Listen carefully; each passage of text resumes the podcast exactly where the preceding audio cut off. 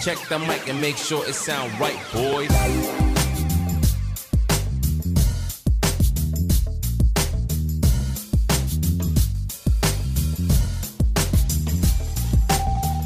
Certo, certo, meus queridos, bem-vindos ao Pod Modificast. Aqui é o podcast da modificação. E hoje o nosso grande convidado é o tatuador e youtuber Ângelo Galata. E antes de começar o vídeo, irei falar sobre nossos apoiadores, que é o Tapajós Estética e Saúde, tudo sobre biossegurança, questão de limpeza do teu estúdio, embalagem para você fazer a esterilização dos seus materiais e tudo isso dentro desse mundo da biossegurança. Terá o nosso QR Code que você fazendo a compra com o nosso código PODMODIFICAST você ganha 5% de desconto. E também fazendo o pagamento do Pix você ganha mais 5% de desconto. Então aproveita isso acessando o QR Code. Também temos apoio da Pierce Lover, que é joalheria em titânio. Questão de joia de qualidade, joia com laudo nacional que você vai conseguir proporcionar para o seu cliente a melhor qualidade de joalheria, entre em contato com a Pierce Lover e veja o catálogo deles e a qualidade que eles proporcionam para você. Entra com QR Code e dá uma olhadinha lá. Também tem a Tribo do Sol, que é a casa do tatuador, aonde você consegue tudo em questão de supply para tatuagem. Tatuagem e também body piercing. Piercing que gosta de trabalhar com agulha americana, lá tem a marca Samurai que é a agulha americana legalizada pela Anvisa da Hornet. Entre em contato com eles com o link que ficará aqui abaixo. E também tem o La Plata, que é nosso grande parceiro, que é a questão de boné, camiseta, regata e moletom. Entre em contato com o QR Code que você terá um ótimo atendimento. E também a Auto Tattoo, que é o estúdio onde eu trabalho, que também se você tem o um amor pela tatuagem, pelo piercing, e você entra no QR Code que o Rafa te dará um ótimo atendimento. E também tem a Sala Solidária, que é uma organização formada por piercers, com o objetivo de ajudar pessoas através de ações sociais, que todas as terças tem a live lá e aqui também teremos o QR Code para você poder acessar e ajudar outras pessoas.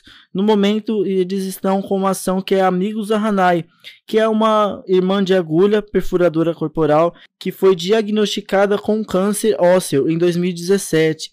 Infelizmente, após cirurgias, ela teve infecção bacteriana e acabou que passando por alguns problemas. E assim, a Sala Solidária está arrecadando fundos para conseguir ajudar essa nossa irmã. Entre em contato com eles lá pelo QR Code e faça sua doação. É, é isso, irmão. Não, legal, é isso. Mas muita gente, na realidade, erra o meu sobrenome, né, pai? É. é. Mas é, é Galate? É Galata. Galata. Galata, Galata. Na realidade. Ângelo Galata. É, o Galata, ele veio do meu bisavô, que era italiano, imigrante. Aí parece que quando ele veio para cá e registrou o meu avô, houve um erro ortográfico, né? Isso é bem comum. A gente uhum. até tava falando em off de abrasileirar um monte de coisa, abrasileirou meu sobrenome e tamo aí, né? E seu avô era da onde? Eu, parece que é de uma região que chama Galátia, tá ligado, irmão? Por isso Galata. Sim, mas a... o país, assim, você sabe? Não, meu, meu bisavô. Meu bisavô. Meu avô é brasileiro. Tá, tá certo. ligado? Mas Já... ele veio de algum outro país e veio pra cá ou era brasileiro mesmo? O bisavô era italiano. Italiano, certo? Italiano. Isso. Quando o, ele chegou aqui que teve essa, essa, diferença, né? Ele é bem italianão. Sim. Aí veio o Ézio também, bem italianão. Aí nasceu o Hélio, tudo meio nessa linha, pai. Você gosta de é história, mano? Pra caralho, irmão. É mesmo? Você sabe o motivo que os italianos vieram pra cá? Ah, Foi velho, porque... café, né, mano? Isso, café... porque lá no, na Europa tava passando por uma grande crise, né? Então não tinha de fato onde eles conseguir dinheiro, porque tava difícil de conseguir ganhar um dinheiro. Então uhum. o que tava em alta era a América. Porque a América que estava começando Promessa a desenvolver. De terra, né, irmão? Exatamente. E tinha acabado de terminar a escravidão. Então, como os, o pessoal aqui não poderia mais escravizar e eles queriam pessoas que não fossem os africanos, eles começaram a aceitar a os trazer. imigrantes. E uns imigrantes, muitos que vieram foram da Itália. Olha só, irmão. E nessa pode ter sido um seu bisavô, com né? certeza foi, né? Aham. Com certeza. Aí gente- nessa questão aqui onde eu moro aqui, que é o Campo, Campos Elíseos, Sim. é um dos bairros da elite aqui dos Barões de Café. Olha. E tem a escola ali que era a escola que a era luz dos Barões de Café. era, né? A Oi? luz. A área da luz ali também. Sim, né? a Luz também, com certeza, que é a mesma região aqui. A Luz é o, é o bairro do lado do Campos Elíseos. Sim, sim, sim. sim. Que é aí que é encostado com a estação Júlio Prestes. É, É, eu tô dois ligado, tem uma aqui. estátua ali, monstrona, ali na praça, Campos Elíseos, né? Isso. É. Eu estudei arquitetura, mano, então É eu mesmo? peguei um pouquinho dessa parada aí, né? Fiz a faculdade e aí lá a gente falava dessa questão. Inclusive a gente Você tem. estudou bastante sobre Ramos de Azevedo? Não. Ah, o Ramos de Azevedo é o da Pinacoteca. Não, perdão. Ramos de Azevedo fez a Pinacoteca, A Pinacoteca. fez a, a, o Teatro Municipal. É. Sim, sim, sim. Mas não fica me perguntando que eu não fui um bom aluno, tá ligado? mano? É Ficava mesmo? desenhando muito tempo lá na aula.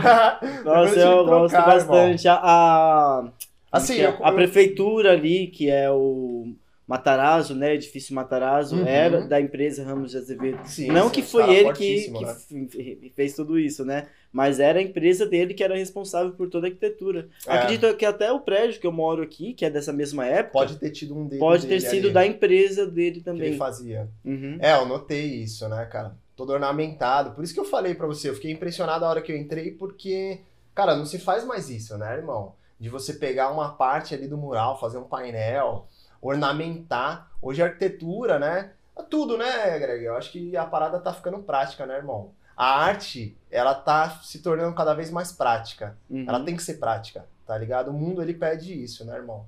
Você vê Tem hoje... que ser mais rápido. Você tem que ser rápido, irmão. Às vezes você fica num trabalho, numa tatuagem, por exemplo, você fica lá seis horas num trampo, irmão, entre você atender, entender, desenvolver, decalcar, tatuar e fotografar para você apresentar aquele mesmo trabalho que você demorou seis horas em um minuto. Uhum. A arte se tornou isso, né, pai? Então é o século XXI, né? Hoje não se faz mais ornamento, né? Vai ficar entalhando um portão, parceiro? Quem que vai pagar, um, sei lá, o valor daquilo? o concreto pra colocar no. Exatamente, é. Faz. Hoje você tem um ornamento também de uma forma muito louca, porque você vê um movimento artístico, que na arquitetura aconteceu isso, que é o modernismo, tá ligado? Aonde você começou a entender. Você já deve ter visto um cara apresentando um pinico numa exposição de arte. Eu não me lembro o nome desse Não. artista aí, mas ele foi o que gerou uma discussão, porque ele apresentou um mictório, desses que você encontra Sim, em sim. shopping. Tá ligado? Isso daí tem, mano. Eu esqueci o nome desse artista aí. Mas isso traduz um pouco dessa questão de o produto que é feito em série, ele também pode ser tratado como arte. Sim. Tá ligado, irmão? Uma garrafa específica da base. Não vou fazer merchan, né? Mas a garrafa específica de determinada marca, ela pode ser uma arte, né? Design industrial hoje tá tratando Sim, desenho então é tudo que tá nessa garrafa, tanto o modelo da garrafa quanto a embalagem, as letras da a embalagem, ergonomia o dela, formato da embalagem, teve um artista atrás de tudo isso que formou essa garrafa, né? Sem dúvida, sem dúvida. Então, tudo é pra gerar arte, né, experiência, né? Uhum. O que É. te deu vontade de fazer arquitetura, meu? Cara, eu sempre gostei de desenhar, tá ligado? Uhum. De pivete, isso, mano. Desde que eu me conheço por gente, eu desenho, tá ligado? Só que assim, mano, falando da minha, da minha família agora, né? Da onde eu vim, mano. Então eu tenho uma mãe professora e um pai que ele foi praticamente autônomo grande parte da vida dele. O que, que ele fazia? Tudo. É tudo, mesmo? tudo, tudo, pai. O que você imaginar, esse cara já fez. Eu não te falei, hoje ele faz cerveja. Tá ligado, irmão? Então meu pai é um cara muito inteligente. Ele pega alguma coisa, ele vai lá, ele fuça, ele aprende, tá ligado? E o que que acontece? Só que por a minha mãe ser professora e ser educadora, irmão, eu sempre tive uma cobrança muito grande em casa de estudar. É. Não importa o que, irmão, você Imagina. tem que estudar, tá ligado? E eu sempre gostei de desenho, mas ao- isso sempre foi tratado na minha vida. Eu imagino que muita gente passa por isso também, irmão. Que o desenho ele não é um, ele é um hobby, tá ligado, pai? Ele não é uma coisa para você desenvolver, para você profissionalizar, para você monetizar essa atividade. Ele é um hobby, tá ligado? Então eu sempre tratei ele como um hobby. E eu curtia muito uns quadrinhos, porque eu tô falando, eu era bem moleque mesmo, Uhum. parceiro. Eu pegava Spawn. Já assistiu Spawn? Não lembro. Nossa, Soldado do Inferno, É. parceiro. Livro Eu já ouvi falar esse nome, mas não lembro. Hum. Não sei. Eu comecei a desenhar, desenhar, pai. E tem um artista que chama Greg Capullo, que é de, de quadrinho, que ele é invocadíssimo, irmão. Tá ligado? Ele é invocadíssimo na maneira que ele trata os quadros lá. E eu ficava copiando essa parada aí. Então, pra mim, sempre foi um bagulho de, in- assim, da infância. Não era uma coisa... Era de hobby. Ou seja, eu gosto de desenhar. Mas o que, que eu vou trabalhar? Aí eu tive que decidir alguma coisa. E eu não assimilei ainda naquela época, eu não tinha maturidade pra isso. Eu falei, não, mano, eu sei fazer isso, pô. Vamos trabalhar essa parada dentro de mim, né? Vamos entender como funciona o mercado, onde tá a demanda disso daí que eu faço. Eu não tinha essa maturidade. Aí eu falei, ah, arquitetura é desenho. E a arquitetura também tem essa questão de você mirar uma profissão de da possibilidade de você ser bem sucedido. Porque eu acho que o sistemão que nós vive, parceiro, ele cobra isso de você. Seja lá no que for, né? E aí eu vi na arquitetura uma, uma opção. Eu gostei. Quando eu estive lá, eu gostei. Só que eu percebi que eu não era pra mim. Mas você teve a opção de ir pra outros lugares? Como Ou assim? Outras matérias? Ou você já parou e pensou, ah, vai ser História da arte, mesmo? pai. História da arte. Ah, tá. Você disse pra migrar pra outra profissão? Não, não. Na hora que parou pra ver qual faculdade que você ia fazer. Você já parou pensou, vai ser arquitetura? Acho que foi imediato, pai. É. A design gráfico também. Eu tava um pouco pra design gráfico. Porque, Porque antes, tem essa de você ir até lá, tem uma lista que, ah, qual que Uhum. você vai escolher? Tem isso? Eu acho Teve que eu já direto em arquitetura, não sei, mano. O bagulho me tocou de alguma forma, tá ligado? Arquitetura, assim, né? Não sei porquê, mano. Agora você tá me perguntando, não sei exatamente o porquê. a arquitetura, mas eu lembro dessa associação, né, da parte do desenho com uma questão assim, eu preciso é, me estabelecer no mercado, né? Como que eu vou fazer isso? Então foi uma profissão que me veio à mente e eu comecei a pesquisar e realmente é um assunto que me interessa até hoje, tá ligado? Eu gosto de arquitetura. Eu gostava de projetar, só que eu gostava da parte lúdica, que é 10 minutos. Uhum. Você entendeu? Você faz uma pesquisa, você levanta uma pesquisa, e aí depois você tem aqueles 10 minutos que o Oscar Niemeyer faz aqueles tracinhos. Aquilo é muito prazeroso pra mim, irmão, essa parte lúdica, tá ligado? Mas a parte do projeto, técnica, tal, legal, mano, entendi sobre isso, né? Fazer projetos, trabalhei com essa parada, mas não me interessava, irmão. Você terminou todos os anos da faculdade? Eu fui até o final, aí foi a seguinte, a história, né? foi uma loucura, geral me, mano, nossa, quase fui deserdado, né, pai? Nossa, meu. Eu passei, são cinco anos de faculdade. Eu fiz os cinco anos. Nesses cinco anos, eu era um bom aluno de história. Eu era um bom aluno de projeto. Mas o resto, resistência dos materiais, você calcular MPA de da puta. Irmão, isso não era comigo. Aí fazer, esse, sabe, essa parte muito técnica, isso daí não era comigo. Peguei algumas DPs e aí o assim que eu, eu peguei essas DPs, né, no finalzão da do curso, eu tive que fazer essas DPs. Aí eu já tava começando a tatuar. Depois a gente podia falar um pouco desse bagulho porque foi muito louco, foi em paralelo. Foi no momento da minha vida que eu chutei o balde, tá ligado, pai? Eu já não tava aguentando mais. Eu trabalhava com o projeto, tá ligado? Numa empresa grande na Higienópolis, aqui. Já tinha arrumado um trabalho com isso até, meu.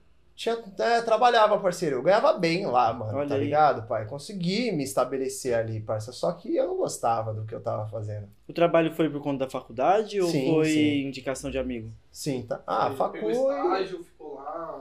O estágio, mano, eu fiz numa outra empresa também. Trabalhei em muito lugar, irmão. Nossa, antes de tatuar, eu trabalhei em lugar pra caralho. Porque eu comecei a trabalhar, se eu não me engano, mano, com uns 14 anos de idade, tá ligado? Qual Ah, foi o seu primeiro trampo, assim? Eu lavava carro, irmão, com Carro? meu primo. Legal. Acho que até antes, mano. Eu lavava carro com meu primo e ganhava uns trocados. E isso na rua mesmo ou tinha o Lava Jato que Não, meu primo sempre gostou muito de carro. E a gente sempre foi muito aliado mesmo, tá ligado? E aí ele pegava e Angelo, mano, tem uns carros aí pra gente limpar. Pum, dava 7 reais pra cada um. Era 14 conto. Era 14, mano, 14 anos, parceiro, que caía. E outra, hoje 14 reais não é bosta nenhuma, né, parceiro? Mas na época até que era, mano. Hoje eu tô com 29, então você coloca aí, porra, 15 anos atrás. Então, tipo, era alguma coisa. Pra um Mas moleque quando você é de 14, criança, você não tem nada pra pagar, mano. 7 reais pra você vai ser demais. Você vai poder Exatamente. comprar um monte de doce.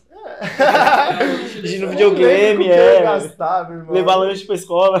É, tá ligado? Vendia uns pets também. Como eu te disse, né, mano? Eu fazia uns rolê punk. E aí eu pegava, irmão, e fazia pet de banda, vendia por dois, cinco. Desenhava, né, no tecido. E eu fazia isso o dia inteiro na escola, parceiro. Os professores até paravam de, de falar comigo porque eu ficava desenhando o dia inteiro, mano. Eu O que, que arrumei você gostava de desenhar? Coisas de banda? Cara, não, sempre soltei o traço, assim, Ah, tá. mas a minha pegada sempre foi um bagulho mais. é, nessa época, um bagulho mais melancólico, tá ligado? Tipo o quê? Ah, uns persona, quebradão. Eu Hum. gostava de desenhar persona. bem no estilo spawn mesmo, Total. linha. Adorava ver aqueles persona se transformando, tá ligado? Eu, mano, acho que era essa Meio pegada aí. essa linha, então. Sim, sim. Aí eu ficava desenhando essas paradas aí. O professor nem. Arrumei até uma treta uma vez com um professor de educação física, mano, que ele pegou e ele assim. Ele era espaçoso, tá ligado, irmão? Então ele queria atenção pra ele. Aí, é, era o jeitão do cara. Beleza, era o jeitão dele, né? Aí eu desenhando lá, ele. E ele tinha um negócio. Vamos fazer um círculo. Aqui, pá. Porque normalmente era um atrás do outro e tal, né? É, vamos fazer um círculo aqui, todo mundo olhando pra mim, tá ligado? E ele falando, irmão, o que, que você tá aí né, desenhando aí, cara? Olha pra mim, olha pra mim. Eu falei, não, tô prestando atenção, pode me perguntar aqui, eu tô prestando atenção. Aí ele pegou assim, na segunda que ele veio, ele catou meu caderno e jogou Olha, na sala. Na sala. Nossa. Aí eu falei, irmão, você vai arrumar um problema. Porque minha mãe era professora de lá. Tá ligado? Hum, então aí você eu era falei, um aluno privilegiado. Não. Olha a merda, irmão. Aí eu peguei, ah, falei assim, tinha essa idade aí, 14. Eu sou Sim. ruim de número, Greg. Eu Uhum. vou falar. Eu sou ruim de número, parceiro. Mas eu tinha lá, tava no meu ensino médio, isso daí. E minha mãe era professora do fundamental na mesma escola. Ela me deu aula uma época. Tss, Mano, pra não dispersar. Aí eu falei, mas você acredita que o professor tal lá, mano, pegou, tava desenhando. Isso daí era novi- não era novidade. Ele tacou o caderno, meu. Tá todo mundo de testemunha. Aí ela, meu, você tem que respeitar, a professora é autoridade. É. Porque ela é professora. Por isso que É. eu falei, parceiro, de privilégio ali, por ser mãe professora, eu não tive nada. Pelo contrário, a pressão era maior. Só que eu falei com meu pai. E aí, pai? O cara tacou o caderno, vai ficar por isso mesmo. Todo mundo viu, tem testemunha lá, meu. Que porra, meu pai foi lá, Pai velho, é falou com a diretora. Mano, não deu duas semanas, esse cara tava fora da escola, parceiro. Sério? Tava. Ah, mano. Não dá. A educação, acho que tem outros métodos, né? De... Sim. Às vezes ali, ó, ele não soube também perceber, irmão. Se você tá prestando atenção, tá quieto, irmão. Quanto aluno atentado não tinha, você é louco, pai. Os caras faziam mozona, mano. Na escola, o bagulho era foda, mano. E eu quieto lá, vai mexer comigo? Ah, mas você também não tava certo. Beleza? Tava Você- certo, Greg. Lógico que não, você não tava prestando atenção. Tava. Não, mas a questão é essa, atenção, irmão. Se parça. você tava, você tá numa escola, o professor quer que você olhe. Eu acho que é total respeito você estar olhando pro professor na hora que ele está falando. Eu acho relativo. né? Não, eu, é, tudo bem, é questão de opinião. Ah, velho, É, pô. tanta coisa na escola. Não, mas é, a gente é parada, moleque né, velho? também, né, mano? Vai entender. do professor também, se você tá desenhando, você não tá prestando atenção É. completamente na aula. Você Então tá ele vai ficar puto, ó, esse moleque tá Sim, me vai. tirando. né? Não, 100%, tipo, eu né? não tô dando razão pro professor, de, de forma nenhuma. É, eu acho agressivo. irmão. Não Eu foi. acho ofensivo. Foi eu acho forma nenhuma. Ele poderia ter falado, ô mano, me dá seu caderno aqui, vou pegar aqui, no final da aula eu vou te devolver. Essa é a atitude certa. Ele pegar isso daí, bagulho, pai. tacar, Não, tá não, certo. não. foi- tal, tal. É. É, mas também você poderia ter guardado e falado, ó, já Mas que esse é- professor é chatão, eu vou dar uma atenção pra ele aí, vai. Ah, é foda. Mas eu não me arrependo de nada, irmão. Não me arrependo, sabe por quê, Greg? Porque no final das Não, contas, se irmão, arrepender por quê? Já passou. É, não, e o desenho Nunca pra você mim, deve se cara, arrepender de nada. ele Nem o que deu certo, nem o que não deu, deu certo. errado, lógico. Você gente, sempre tem que seguir em frente o que aconteceu da hora. a gente aprende com tudo que a gente Exatamente, faz, né, é, nunca se arrependa. É, exatamente. E hoje a- a- o desenho ele acabou abrindo outros caminhos, né?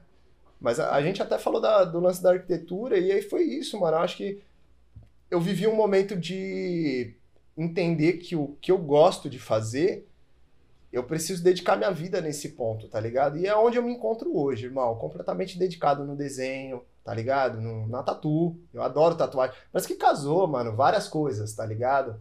O estilo de vida, que era o que eu não encontrava na arquitetura. Porque o escritório é corporativo, é outro lance.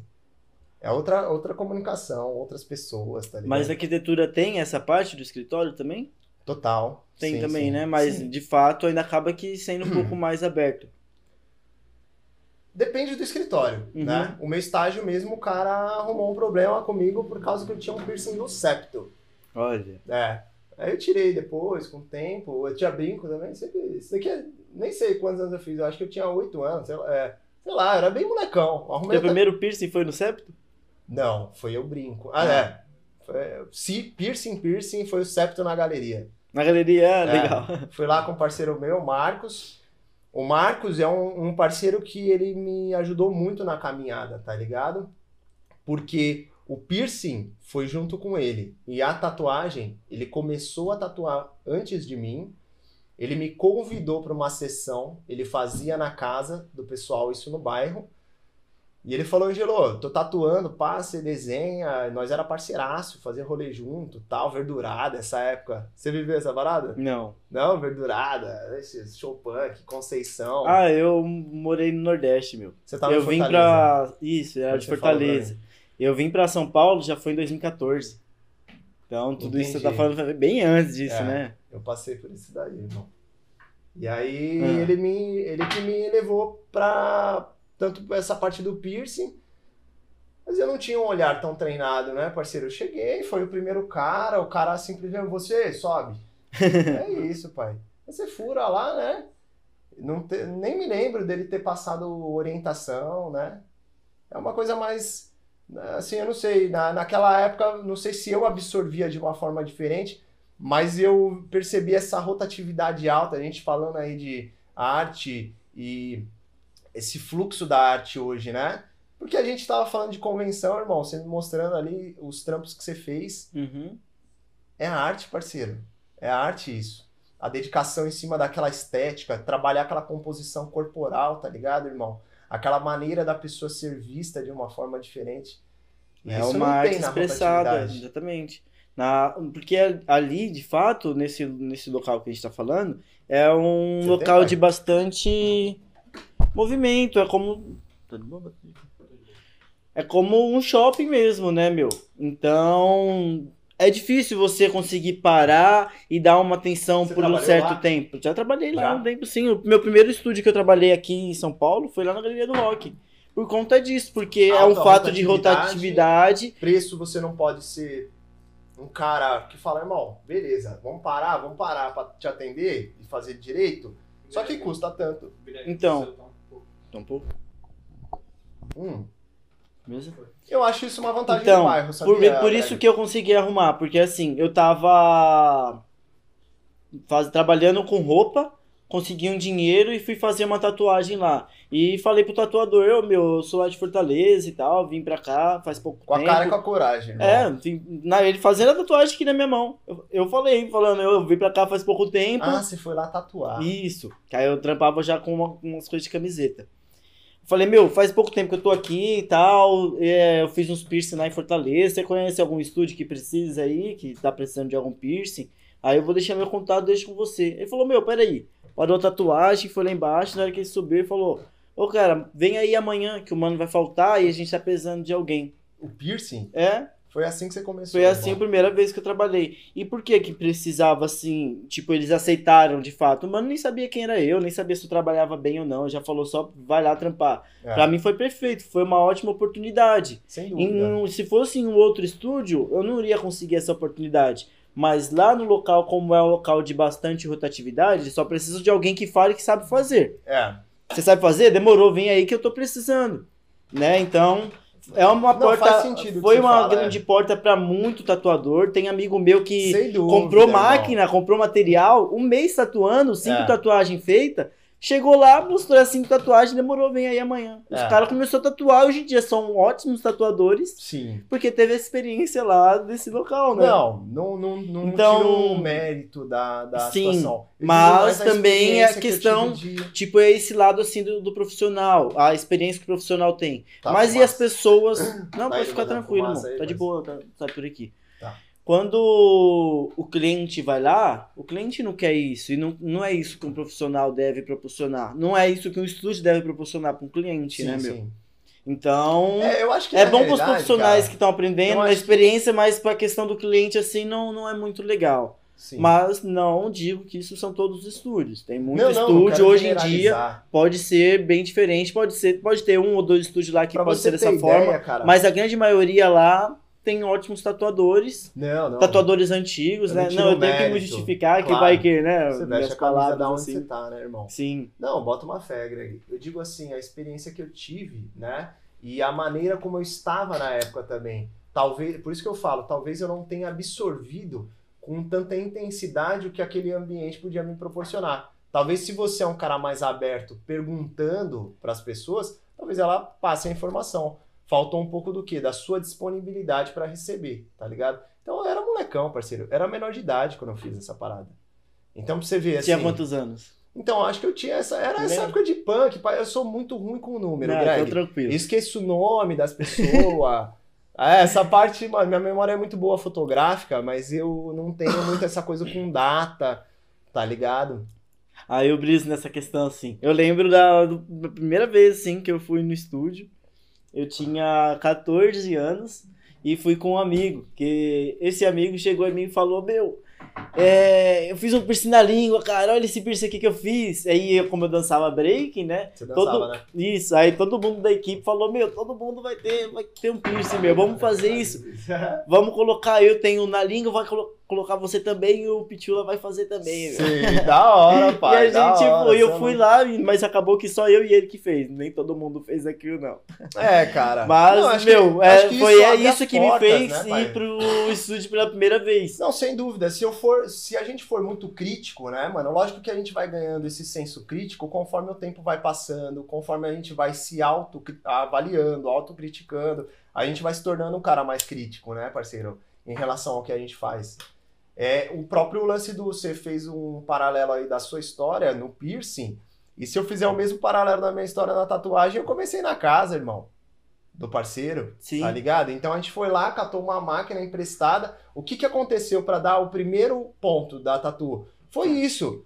O cara, o Marcos estava tatuando o Valtinho, parceiro lá da- do bairro. E aí aí eu falei, e aí Valtinho, desenho, parceiro, deixa eu fazer uma aí em você. Eu fiz um cifrão. Olha aí, meu. Ele demorou, faz aí, faz. aí eu fiz e ele gostou do traço.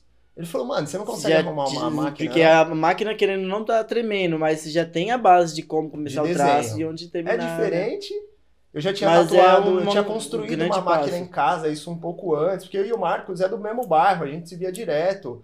Eu tinha pedido demissão do trampo, eu nem entrei nesses detalhes, mas foi na época que eu peguei e falei, mano, quer saber? Eu não tô feliz com esse trampo, com essa carga, com esse bagulho. Mano, você tá lá só trampa, só trampa, só trampa, não desfruta, você não vê foco, assim, a metas, tá ligado? Eu não via, pelo menos, né, irmão? Tem gente que vai ser arquiteto que vai ver. Mas eu não via em mim, tá ligado, irmão? Eu falei, não, vou chutar o balde. Foi aí que eu chutei o balde. E aí na tatuagem, eu comecei a estudar desenho, caí na tatuagem, construí uma maquininha, tatuei umas laranjas, banana, bagulho assim, em casa, com uma maquininha caseira. E o Marcos me convida pra, pra sessão. E aí que eu faço o primeiro trampo no Valtinho. Sim. E aí já era, pai. E eu tava fazendo a faculdade. Por isso que eu volto naquele ponto. Você terminou? Eu tava no quinto ano. Eu falei, quer saber que se foda tudo, irmão. Vou fazer tatuagem no bagulho. Aí foquei. E era um momento assim da sua vida que você de fato deveria focar pra conseguir terminar a faculdade, porque era o Mas final eu- ali pra você conseguir passar nas outras matérias, né? Não, mas sabe o que, que faltava? Eu tava no meu TCC.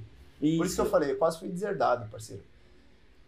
Existia três matérias no meu TCC: projeto, urbanismo, que vai estudar o edifício ali e como ele contextualiza no geral, tá ligado? Como ele se comunica com o geral. E história. História 10, parceiro. Eu era na, na matéria, o pessoal até falava, mano, você tem caso com essa professora, parceiro. Muito bom, irmão. Não, história eu ia mesmo, cara. Eu Muito adorava, eu lia livros, comprava livros, eu gostava. Eu, de fato, mergulhava no assunto. Uhum. Quando eu gosto do bagulho, eu vou. Agora, urbanismo não dava. Passei. História 10. Ur- O projeto, ok. Não foi, foi um aluno 7 e tal. E urbanismo, reprovei. O que que era o urbanismo? Como ele, como o seu edifício, o que você está projetando, conversa com o entorno. Por exemplo, Greg, faça um projeto.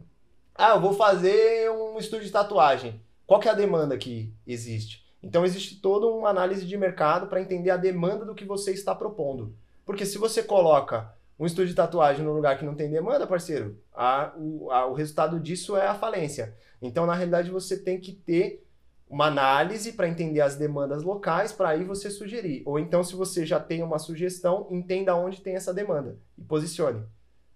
E eu era muito mal nisso. Aí Assim, eu essa é a questão, o- você tem que ver o, o seu edifício que você vai construir, em qual bairro, por exemplo, que você vai colocar. É isso? É, só que isso é seu- muito técnico. Isso é relatório, parceiro. certo. Isso é técnico, completamente técnico.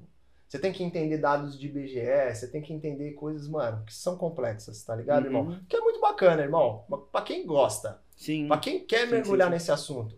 Eu entendo a dinâmica, mas eu não me entre- entretia com o processo. A Maria tá como? Mó bode. da hora. Só soninho. Ela ficou naquela câmera, agora vai vir pra essa câmera aqui, meu. Vem pra cá, meu. Vem E aí que eu chuto o balde, pai. Aí eu passei projeto, o meu projeto ok, urbanismo eu bombo, faço a ADP e já tatuando, fazendo ADP. E tatuando a galera do bairro. Que aí começou a aparecer vários caras, né, irmão?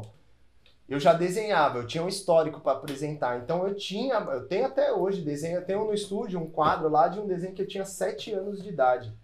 Tá ligado? É, você enquadrou aqui demais. É, e é um punk fumando um cigarro, todo tatuado. E eu tinha sete anos. Então, assim, por isso que eu falo. Vou tomar a babinha da Maria. Ela deu logo a linguada aqui no copo. Da hora, parceiro. meu amor. Você Da vai beber hora. não, né? Não, Não, deixa lógico, eu para com ali. isso, mano. Hum. Então, por isso que eu já vejo assim, tá ligado, Greg? Já tinha um, eu já tinha um envolvimento com isso, irmão. E é, é- e a gente tem que entender, ao meu ponto de vista, tá ligado, irmão? A vida, ela é uma jornada contínua. Ela não tem regresso. O tempo não regride, o tempo ele não, ele passa, ele vai pra frente. Você não, não olha nada como um regresso, parceiro. Então, o fato de eu ter me preparado para para falando da faculdade, para ter me formado e eu não peguei só o diploma. Eu peguei uma série de outros conhecimentos que já estão absorvidos, irmão. Eu só não peguei o diploma, que hoje de verdade não me faz falta alguma. Sim, sim, porque daí você pegou o conhecimento, que é o que é mais importante, né? Total. E que eu uso em, em, em tatuagem, tá ligado? Por incrível que pareça, eu uso, irmão. Porque assim, quando você fala de urbanismo, entenda o, o contexto e diz a relação daquilo que você tá fazendo com o contexto. Eu uso isso em tatu. Da hora, irmão. Então você entende que, que eu falo assim, velho? A gente, a gente tá num processo contínuo. Por isso que não tem essa daí de, porra, você deveria ter focado Não, não. porque se eu tivesse desperdiçado a oportunidade de frequentar as sessões com o Marcos, e para isso eu precisava estar à toa. Ou seja, eu precisava ter pedido a demissão do meu trampo, parça. Eu precisava estar disponível para atender as pessoas que pediam para mim uma tatuagem. E na época o bagulho foi louco, porque eu tinha. Assim, uma- um- o meu cenário era o seguinte: eu tava já insatisfeito com o trampo, eu precisava fazer alguma coisa para mudar aquela insatisfação, que era em relação a trampo, a, mano, a pra onde minha vida vai, tá ligado? A direção da minha vida. E eu tomei essa atitude aí, só que eu não me preparei exatamente. Então só pedi demissão e tranquei as- a matrícula. E aí depois eu comecei a frequentar as sessões, aí eu tive que entender. Só que por sorte, mano, vários parceiros, o Henrique, um parceiro que trabalhou na galeria. Você conhece o Henrique, pai? O neguinho? Com a cara toda tatuada. Não me recordo, meu. É? Hoje ele tá no Ele trabalhou em que estúdio lá? Ah, velhinho, eu não sei, irmão. Ele trabalhava com loja de roupa, com noob. Lembra eu conheço o Noob? Noob, eu conheço. Aí, os caras vão ver, É pai. o Jefferson. né? Isso. É, Neguinho andava de, com ele, de o Henrique, Henrique. que eu conheço, meu, é, é um que tinha um olho claro, que era tatuador lá do segundo andar. Não, e um ele- careca que era do. Carequinha. Não, carequinha. careca branco alto. Não, ele não é branco, ele é não, moreno. tem as tatuagens aqui na testa. Esse é o Henrique que é, de fato é o. Então, aí a Trabalhei com gente, a gente fazia uns peão na Augusta ali, Peixoto, Ah, que né? Aí a Provavelmente posso de quebrada. conhecer de vista, se ver, né? Você deve conhecer sim, irmão. Sim, Se você era do centro, você deve ter visto ele. E o Neguinho foi muito importante na minha vida, por quê, irmão? Porque ele, ele me deu duas coisas muito importantes para as coisas acontecerem. Uhum. Uma, ele falou, Ângelo, gostei dos seus desenhos, você tem que se envolver, porque isso tem tudo a ver com você, irmão. Tá ligado? E ele já tatuava num estúdio na Conceição.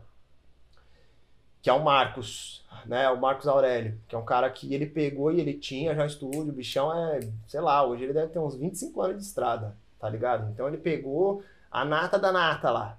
Eu soldava agulha pra ele. Uhum. Aí ele falou, e duas coisas. Então, uma, ele me apresentou o Marcos. Outra, ele me deu uma máquina, tipo assim, Greg, irmão, você gosta de piercing? Tatu.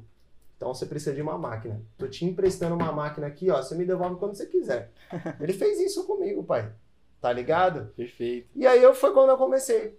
Que aí eu tinha uma máquina, entendeu? Aí eu conseguia tatuar. Eu precisava comprar insumo. Precisava comprar as paradas assim. Aí eu. Só que eu gostava da parada, irmão. Ficava o dia inteiro vendo vídeo, consumindo as paradas, ia pro estúdio, ficava lá vendo o Marcos. Aí o Marcos começou a falar pra mim, ó, solda as agulhas aí, parceiro. Aí, pum, como funciona? Aí, estanho, o ácido e não sei o quê. Uhum. Aí ficava lá. Aí, bom, mano, passa um decalque pra mim. Aí eu passava o decalque e tal. Aí eu fiquei uma cota nessa daí. Uma Só que eu aprendiz, assim, né? Tipo, É aprendiz. dia, dia a dia de um aprendiz. Só que o Marcos, ele é um cara muito assim. Ele. Ele não tem essa pegada, você é meu aprendiz. Legal. Você tá em casa, pai. É, tá Então aí na não- família agora. Tá em família. Então, Isso tipo, ele, ele sempre foi muito de boa. Eu também precisava me demonstrar interessado pra ele me encaminhar. Isso a gente tinha, tá ligado? Falei com o Marcos esses dias aí. Então, ó, essa parada aí tem o quê? Oito anos atrás? Uhum. nove anos atrás. E falei com ele esses dias aí, faz eu acho que um ou dois dias que eu falei com o Marcos. Então a gente ainda tem uma sintonia. Só que aí eu via que, tipo, eu sou um cara um pouco ansioso pros bagulho. Então se eu comecei, mano, eu quero ver pronto logo. E aí eu fui indo, indo, indo. Fui pro Polaco lá ver Museu da Tatuagem, que é aqui na Uhum. área. É, aqui é Entendeu? 24 de maio. Fui lá, conheci um chileno que me deu altas dicas. Eu falei, irmão, tô começando a tatuar e tal. Né? E eu vi os caras tudo tatuado, parceiro. Como eu vim de uma família mais assim, meu pai, minha mãe até hoje não tem tatu. Nunca gostou. Meu avô era todo Sério, tatuado, meu? mas criou meus pais. Meu avô tinha umas, fez no quartel, tá ligado? Ele, o velho era bravo, pai. Arrumava encrenca. ele era, pai. Ele era. Aí ele, só que ele sempre criou meu pai, meus tios tal. Mano, se você fizer essa porra, você vai levar.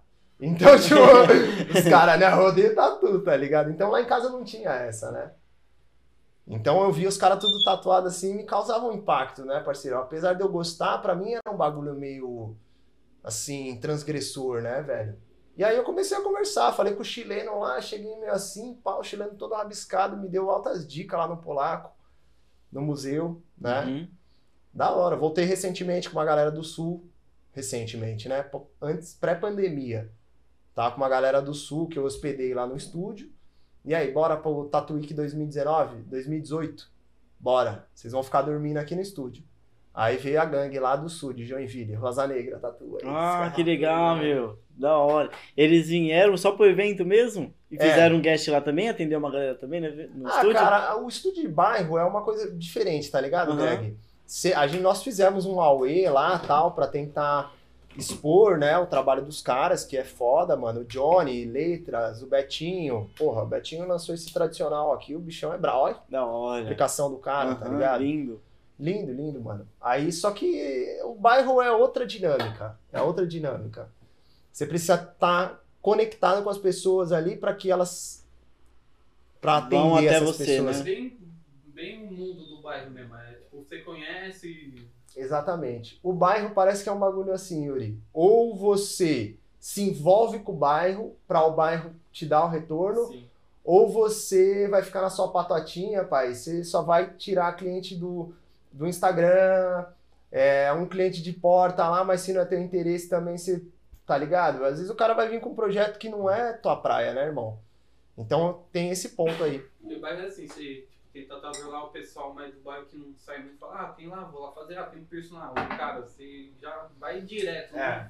Vai pesquisar, É. assim. Se é, não, vai confiar na palavra da pessoa, né? No bairro o pessoal é bem assim, É. né? É coisa isso mesmo. recomendação, Eu né? conheço, eu pá, eu confio. Então hein, existe um lance do cara conhecer o serviço do Greg, e aí você fala, mano, faz com o Ângelo aí, ó, ele veio visitar a gente e tal. O moleque é responsa. Então você falou, aí é diferente. Mas mesmo a gente fazendo esse trabalho aí, ainda existe dificuldades de você fazer guest no bairro. Uhum. A não ser que você tenha um estúdio assim que seja um pointzão, mas para isso você tem que estar num centro comercial da hora. E lá hoje o nosso estúdio é privativo. Então só tem eu e minha esposa, body piercer. Então eu atendo com hora marcada, tudo bonitinho. Ela faz o mesmo e a demanda de rua a gente faz uma filtragem ali. Mas é de porta com a rua? É, a gente tá numa avenida bem movimentada, a gente fica no segundo andar, Ah, né? tá. Não é, É. porta com a rua. Não, não é porta aberta, não. Em cima. Não porque isso não funciona na minha dinâmica. Sim, sim. sim. Porque eu tô lá no meio de uma sessão. Aí aparece um Chegar cara. pra dar orçamento, não vai dar. Então, a- até aparece isso, né? O pessoal sobe, só que.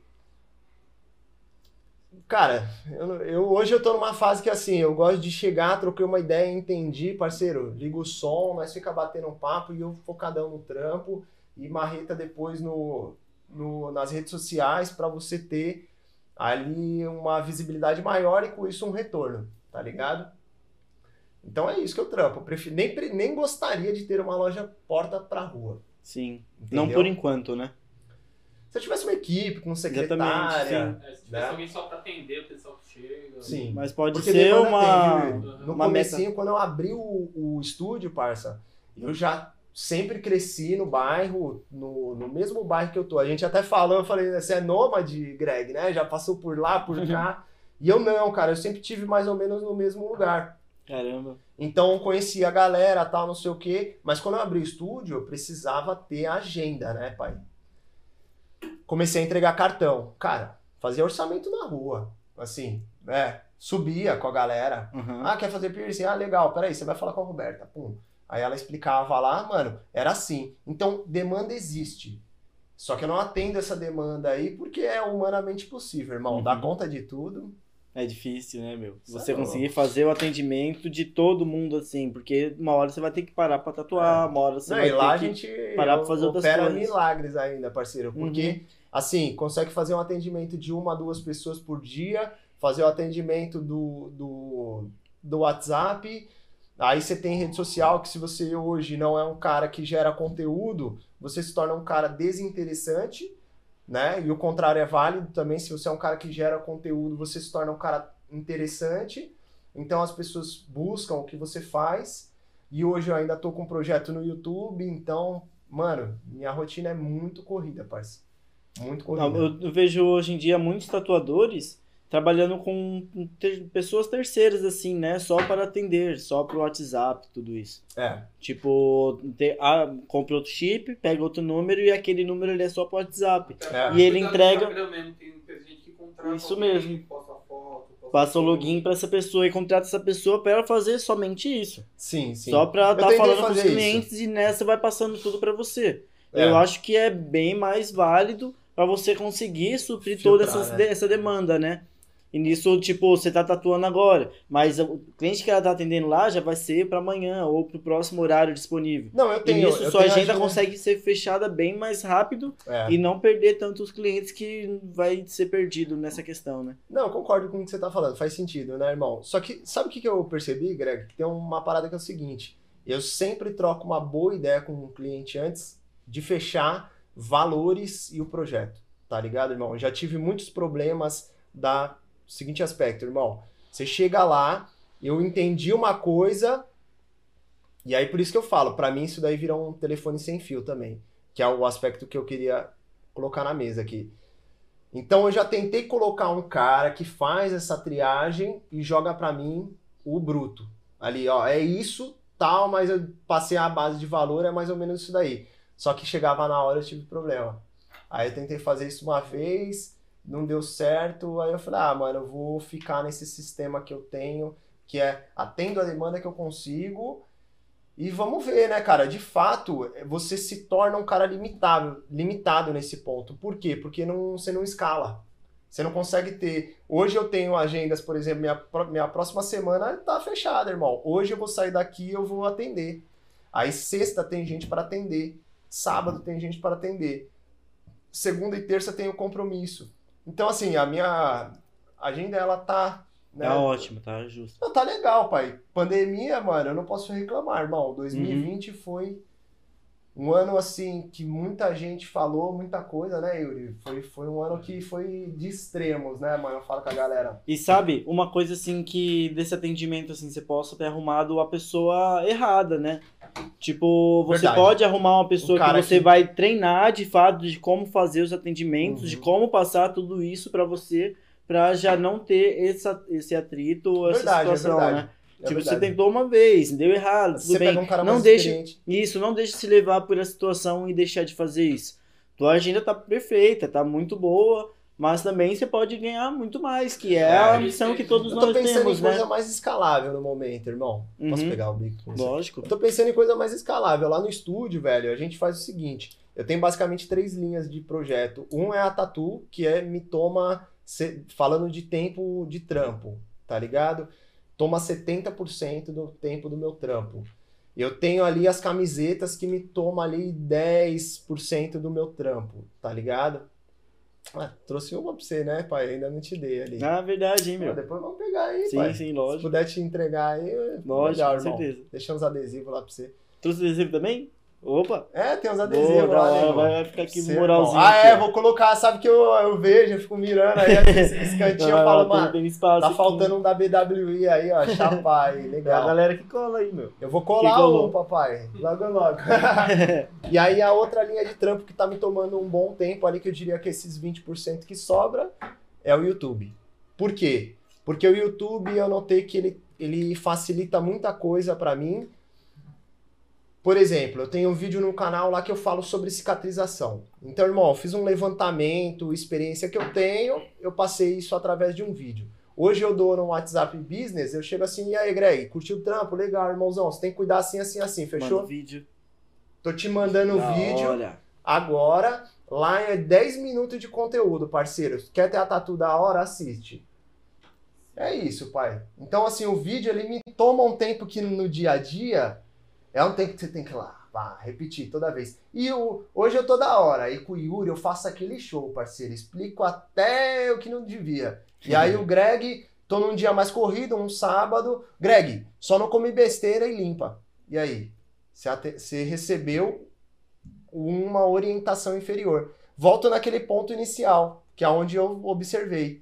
Então hoje eu vou lá no Ó, oh, Greg, tô te mandando agora, irmão. Fotos, me marca lá no Instagram lá para fortalecer e tem um vídeo aí. Pronto, parceiro, você tem tudo que você precisa. Então eu comecei a entender que o YouTube é uma ferramenta tá ligado? Aí eu comecei a abordar outros assuntos, comecei a entender, agora tá engatinhando aí, pai. É um projetinho aí que me toma tempo, mas que eu tô gostando de fazer não ganho nada por isso, mas tamo e aí, tá super legal, meu. Eu assisti uns vídeos. Você viu? A, produção tá. Você gostou? Gostei, de ah, fato, mano. O moleque é pica lá. Você... Ah, o mano que tá fazendo a edição toda pra você? Tem, tem um brabo que nem Ah, aí, da hora. Que pô, mano, super aí. foda, super foda. Sim, o cara é bom. Gostei. O cara é bom. Cara e é bom. a ideia veio a partir da, da pandemia, assim, de querer fazer? Também. Na realidade, assim, quando bateu a pandemia foi um momento bem bem único para mim. Por ah. quê? Eu tenho uma filha. A minha filha, ela nasceu em no último dia de fevereiro, no dia 29 de fevereiro. Nossa, ela vai fazer de dois em dois anos. Ela vai viver 400 anos, é. cara. é, isso mesmo. tá ligado, irmão? Aí, o que, que aconteceu? Bateu pandemia. Que louco, meu. É, já é especialíssimo, irmão. Demais, especialíssimo. Sim, de parto normal, natural, ou seja, ela escolheu essa data, tá ligado? Da hora, meu. Então foi muito especial. Só que em março, foi é, fevereiro, março, abril, né? É março, bate pandemia. Sim, que foi fudido, meio de março. Minha filha acabou de nascer, eu parei de trabalhar, nunca mais é. vou trabalhar, não sabia que porra que era esse coronavírus. Eu não sabia o que que era, irmão. Não entendia a dinâmica da, da, da, do, do contágio, como que ia funcionar. Pra mim era tipo um pós-apocalíptico, irmão. É, Dali a gente já tava contando pro é final. pré, né, não? Oi? É pré, né? Pós é depois. É, pré-apocalíptico. Pré-apocalíptico. Exato. Exato. Exato. Aham. Começou a estocar alimento. Sério, mano, eu entrei numa Não, a galera, mano, parça? ficou nessa brisa aí, meu. É, eu fiz uma compra pra três meses lá em casa e, Cada de fato. Engraçado que o mercado gente estocando papel higiênico. Isso eu nunca entendi. aqui, né? O que ele vai fazer? Mano, é só lavar, meu. Tá ligado? Economiza, cara. Banho, Acabou, viado. já toma um banho. É, tá ligado? Mano, foi muito louco. Aí na, na pandemia aí, né, você me pergunta se, é- se ele tem um vínculo com essa com esse projeto de hoje. Até tem. Ali nasce a sementinha da ideia de fazer alguma Porque coisa muita diferente. coisa começou a ter con- conteúdo digital, né? Muitas pessoas começaram a fazer esses conteúdos. A né? gente começou a Então a perceber- gente começou a assistir e pensar, meu, eu preciso fazer um conteúdo também, né? Vou ver algo que eu vou me identificar e fazer também, legal, Greg? né? Porque você ficou quanto tempo parado, irmão? Você tem ou você ou você ficou parado ou não? Fiquei, fiquei, pô. Quando o, o estúdio fechou no meio de março. Meu aniversário é até no dia 27 de março. Então, meu aniversário eu fiquei em casa. Caraca. Essa aí fui na casa da minha mãe, mas também não tive contato com ninguém. 15. Foi um bagulho Foi de assim, 15 né, e irmão? 16, tipo assim, né? Esse daqui deixa com o papai, pode beber água lá. Daí, Mas é, eu acho que o embrião da ideia com certeza nasceu nessa época, irmão. daí, meu, eu fiquei março, é, abril, maio, junho. Quando foi ali no final de julho que começou a abrir as coisas. Fiquei três meses em casa parado. É, a gente, estúdio privativo, até assistiu um, um, um pod de vocês lá, pai, do B-Boy. Uhum. Esqueci o nome dele. Marcelo. Marcelo? Assisti, mano, show de bola e tal. Aí o, ele fala que esse- o lance do estúdio privativo de bairro. Eu falei, Irmão, você pode abrir ou pode fechar, tá ligado? É. Como minha filha tinha acabado de nascer, eu fiquei três meses em casa. E aí, esses três meses que eu fiquei em casa, bastou. Ô, irmão, aqui, ó. Ah. Bastou. Aí eu falei, mano, peraí, eu tenho que voltar, pai. E aí não tem, mano. Não importa o que, que a galera tá falando ali, mano. Bairro é outra dinâmica, tá ligado? É outra, outro movimento. E aí a gente foi lá e falou, ah, mano, eu vou abrir, tá ligado? Aí peguei um, e o orça- orçamento rolando, irmão. Por quê? O auxílio emergencial era engraçado. Era 600 pau, não é que caiu? É. Tinha nego que mandava mensagem pra mim, Angelo, com 600 pau, o que, que eu consigo fazer? Eu até sei de onde você veio. Você veio do caixa. Né? Era desse jeito, pai.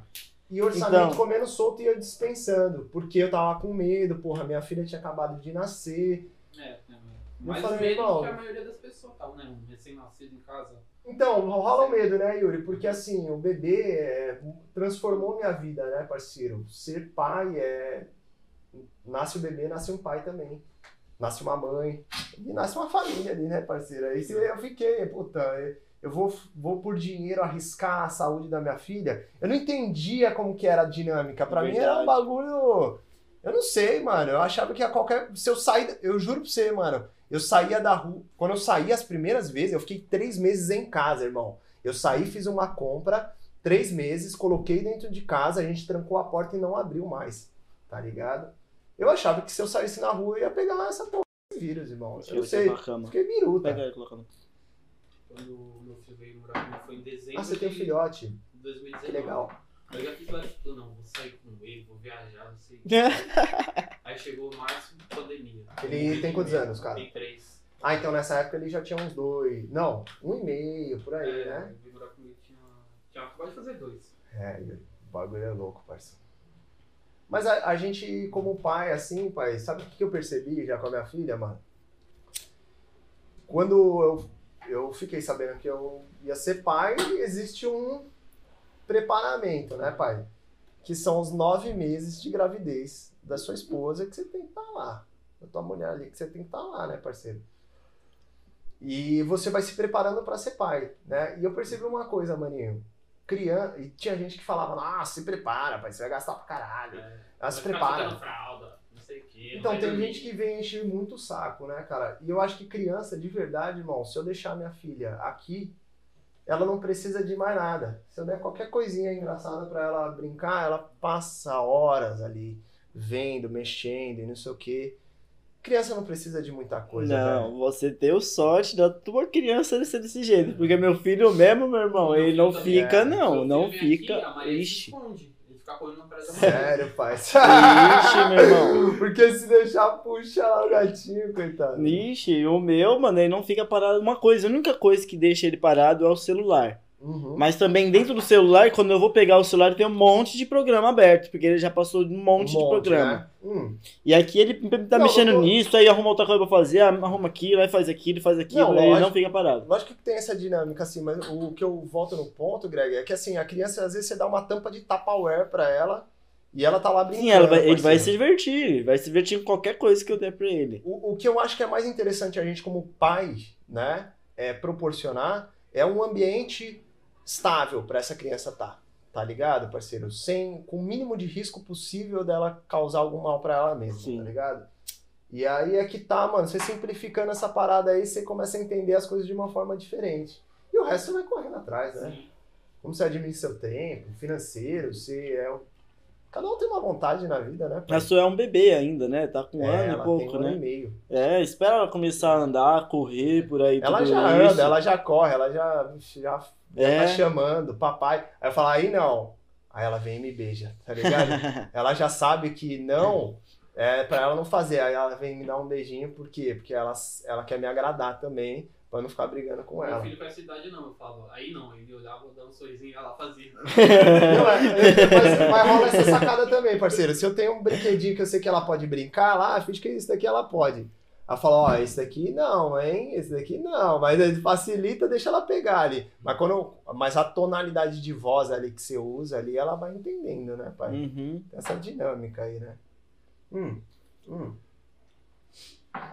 E é difícil você conciliar a vida de pai, profissional, em casa, dar uma atenção, tá ligado? É foda, irmão. Mas é por isso que eu falo, a gente falou do- dos coreanos, né? Como que no Brasil você faz a porra, mano? Eu sou focado em piercing, parceiro, é 24 horas. É. Não dá, mano, não dá. A vida é outra, mano. Vai ter muitas outras atividades que você tem que Tem muita fazer. coisa pra né? resolver. Conta pra fazer. Uhum. tá ligado?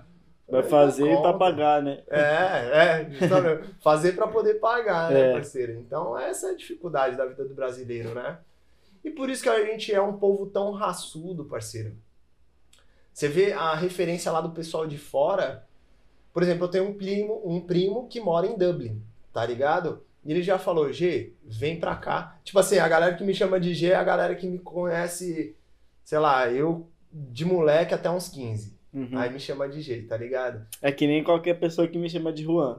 Juan, É, amigos Sério? que me chamam de Juan é porque só me conhecem de infância. De porque infância. o, o Greg veio da, tipo, 18, 17 pra frente, assim. Mas seu nome é Greg Juan? Não, não. Greg é- foi só um apelido mesmo que me colocaram. Ah, tá. Achei que era o nome, cara. Aí, ó. Conheceu a galera, conheceu pra agora. Lá no meu. Instagram tá Juan Oliveira.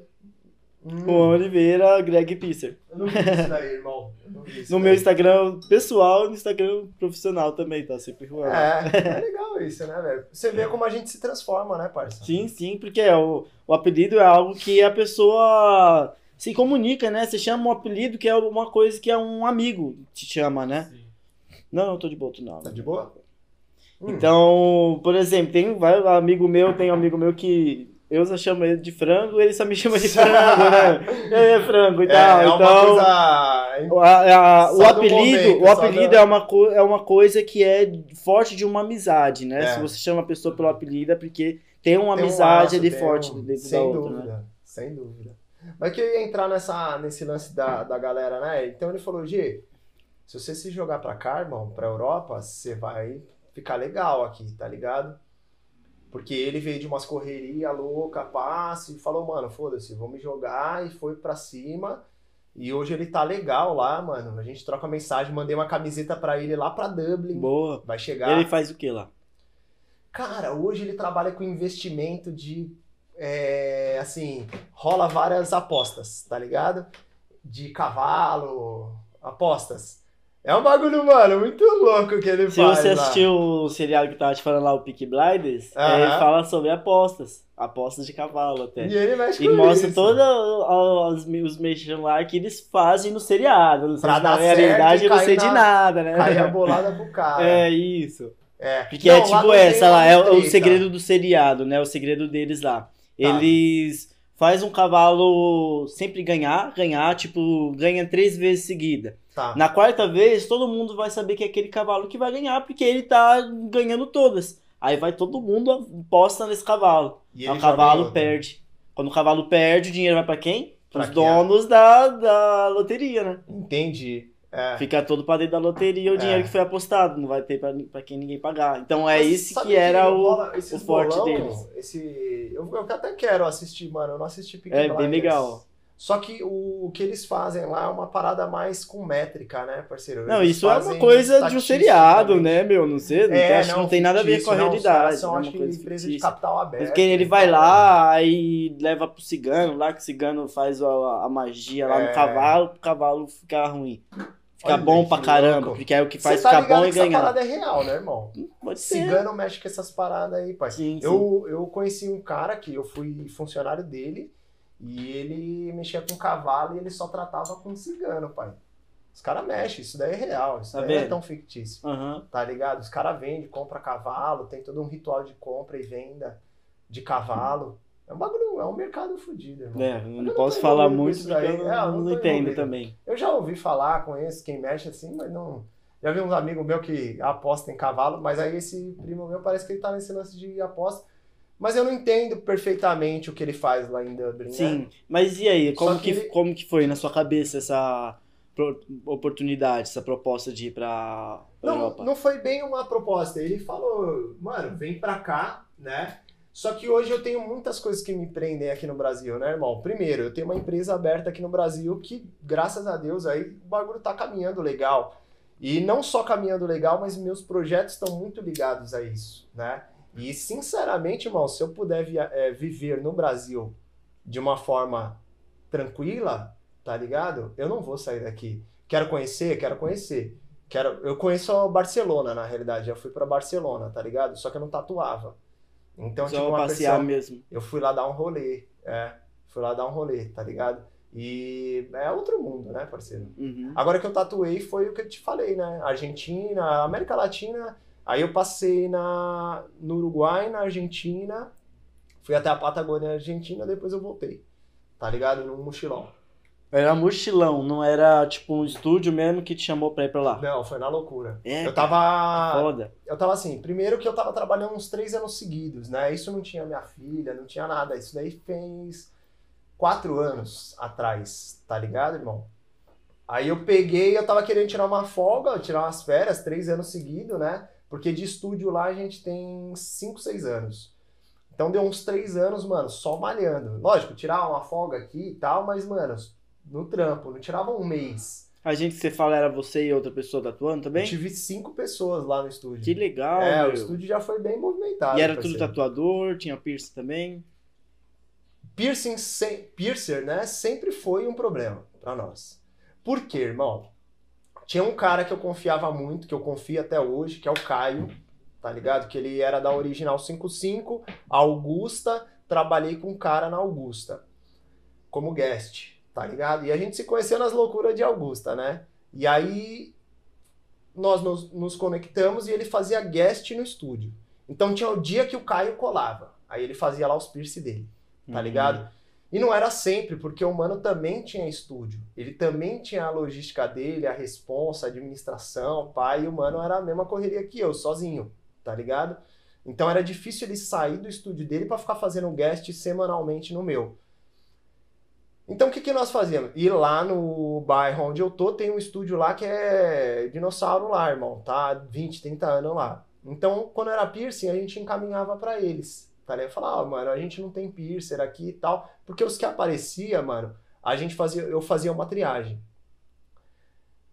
Mano, e aí, como que você trampa? Deixa eu ver seus trampos. E eu prezo muito uma parada, irmão. Eu sou muito comunicativo, tá ligado? Então eu gosto de receber o cliente, mano, e fazer com que o cara, tipo, mano, fica de boa no estúdio. Mais à vontade possível. Tá em casa, parceiro, tá ligado? E eu sentia que os caras eram muito business.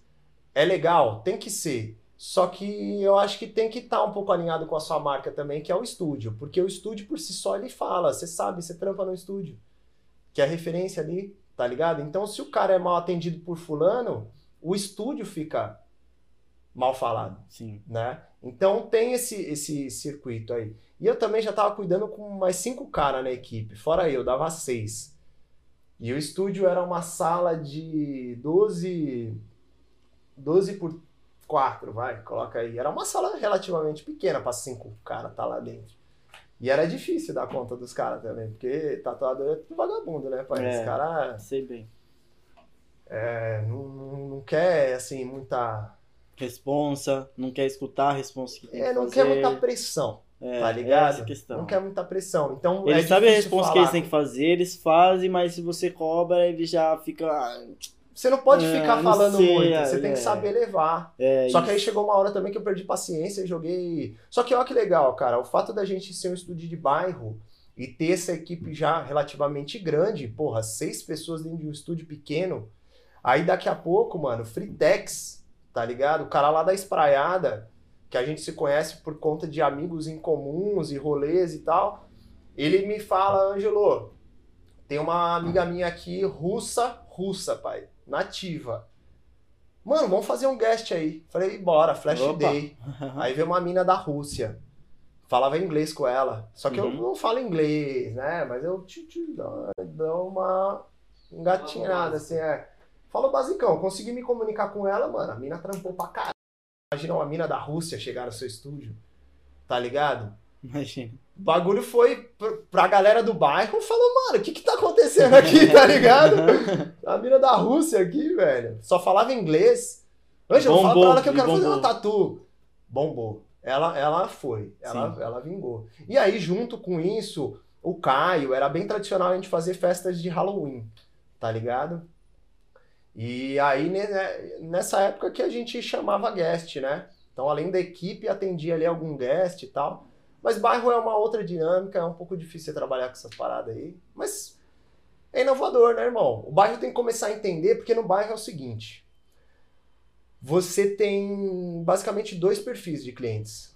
O cliente que conhece tatuagem, falando especificamente de tatuagem, né? Piercing, eu acho que é outro departamento, Sim. deixa com quem manja de piercing para classificar. Mas tatuagem, tem dois perfis de clientes: os que conhecem tatu e os que não conhecem tatu. Mas todos gostam. Todos gostam de tatuagem. Os que não conhecem tatuagem, eles só fazem o que tá em alta, No hype. no hype. Aí ele vai lá fazer, mano, o que, que tá agora no hype? Leão. Aí foi Leão. Teve a época do infinito, teve a época do aquarela, teve a época de. Mano, um monte de época aí. Então ele vai lá e pega esse hypezão e ele fica nisso daí. E tem o que gosta de arte e que ele vai te. Eu trabalho muito assim, eu não faço flashes, a gente até conversou disso daí, né? Eu faço, eu desenho alguns flashes, tenho os meus quadros lá, tal, não sei o quê, mas meu forte é entender, por isso que eu falo. Eu prezo muito esse bagulho do atendimento, né, pai? Então eu entendo o que que você quer fazer. E aí, Greg, você veio fazer o que? Ah, irmão, tem uns passos nas costas aqui, quero fazer um corvo. Eu trabalho mais na linha do black work, né? Às vezes eu adiciono cores, mas sou bem seletivo também com cor, não é, não gosto de trampo muito coloridão, assim, é eu fazer. Uhum. Eu acho legal, cada um na sua linha, né, parceiro? Então, eu gosto dessa triagem aí, aí eu jogo o projeto em cima da, da demanda, da conversa ali, né? Por isso que era tão difícil também alinhar equipe, essas coisas todas, né, cara? Aí hoje aí eu falei, ah, mano, vivi esse momento quente, né, com muita gente fluindo dentro do estúdio, aí agora eu falei, não, peraí, aí eu mudei de estúdio, mudo de espaço, vou para um outro lado do bairro, mais movimentado, Aí eu tô numa avenida grande lá agora, pai. E aí lá o fluxo é bem mais intenso, vida noturna. Não pa... Agora não, né? Coronavírus bateu aí, complicou um pouquinho. Mas nessa transição em que você mudou de estúdio, de espaço e tudo, a galera foi pra outros lugares ou teve alguém que continuou indo com você? Nós conversamos, né? Eram cinco. Ah, Então teve um que. Dois eram aprendizes. Dois, não, vou colocar até três como aprendizes, tá ligado? Aonde somente dois tatuam, um parou e foi. acabou arrumando um outro trampo tal. Acho que acontece isso muito na, na tatu, né, irmão? Hoje a gente tá vivendo um momento da tatuagem muito louco, né, pai? Que é muito discutido isso daí. A quantidade de pessoas que está entrando no mercado é muito grande. Só que a qualidade é muito baixa. Por quê? Tudo, tudo é assim, né, irmão? Tudo que a gente falou de, de atendimento. Quando você tem um fluxo muito intenso, você talvez você não consiga dar toda aquela atenção que você gostaria. Então a quantidade e qualidade, ela tem esse ponto de equilíbrio aí que fica oscilando, né? E aí tem pessoas que acabam saindo. Então teve pessoas que foram arrumar, teve um cara que foi arrumar um trampo, teve um cara que a gente teve uma diferença lá, tá ligado? em questão administrativa mesmo, justamente nesse ponto. É muito difícil de você lidar com uma galera que é, não consegue lidar com pressão, né? E aí acabou, acabei né, tirando ele da equipe momentaneamente. A gente tem amizade hoje, mas naquele momento foi necessário fazer isso para a equipe ficar mais saudável. E também tinha um outro lado que era eu. Não aguentava mais isso. Porque o meu foco era tatu, irmão. Não era equipe. Entendeu? E aí foi quando eu falar, não, não, quer saber, galera, ó, a gente vai mudar o formato do estúdio, vamos para outro lugar, o estúdio é menor, é privativo, é outras ideias. Então, cada um foi pro seu canto. Pode crer. Aí eu fiquei sozinho. Só que aí nessa época eu já namorava a Roberta, ela gostava de piercing, estava se especializando, consegui conectar algumas pessoas, fora as que ela conhecia, ela se formou e hoje é eu e ela. Uma coisa somou com a outra, né? Total. Hoje eu tenho uma body piercer de ponta, tá ligado? Que faz as paradas dela, que entende do que ela faz, que tem um pensamento muito alinhado com o meu. Então, mano, ela chega lá para atender uma cliente. Ah, eu vim aqui fazer um furo na orelha. Não, peraí. Você vai saber o nome, você vai saber a. Peraí, titânio, ó, eu tenho essas joias aqui. Biocompatibilidade desse material é, é melhor que esse, tá ligado? Então, mano, é senta aí e vamos trocar ideia. E aí depois fecha. Entendeu? E aí, quando fecha, normalmente a gente está falando de valores agregado, agregados maiores, né? Aí a gente consegue trabalhar nisso, bairro. Então, é menos fluxo e mais valor agregado. Então a gente está trabalhando nesse ponto. Entendeu? E legal, cara, tá vindo gente pra caralho lá. Tô filtrando. Chega, antes chegava muito aquela galera, ô, cenzão. E aí, o que, que eu faço com o cenzão? Fecha um braço? Não. Eita porra. Tinha, bairro é isso, irmão. Bairro é isso. Sem desconto, você fecha o braço e a mão. Falei, irmão, com 100 reais você leva um quadro. Aí o cara assusta. É, é mano, mas é, tem que ser assim, cara. Tatuagem, piercing, cara, se você quiser fazer da forma certa, mano, ainda mais Você hoje que que, a gente vê. Ah, velho, não dá pra cobrar barato, Greg. Quanto que você paga num boot, meu irmão? Uhum. Quanto tempo demora pra você gastar esse boot? Três anos? Se você cuida. Tá ligado? Exatamente. Depois você joga fora, mano. Depois não presta. Passa pra frente. O bagulho não serve. Tatuagem piercing. Se o cara faz direitinho, ele faz pra vida inteira. Então, assim, você tem que. E o YouTube, ele entra nesse ponto também. Por quê? Porque você precisa educar as pessoas para elas entenderem do contexto. Eu atendi agora, recente, essa semana agora.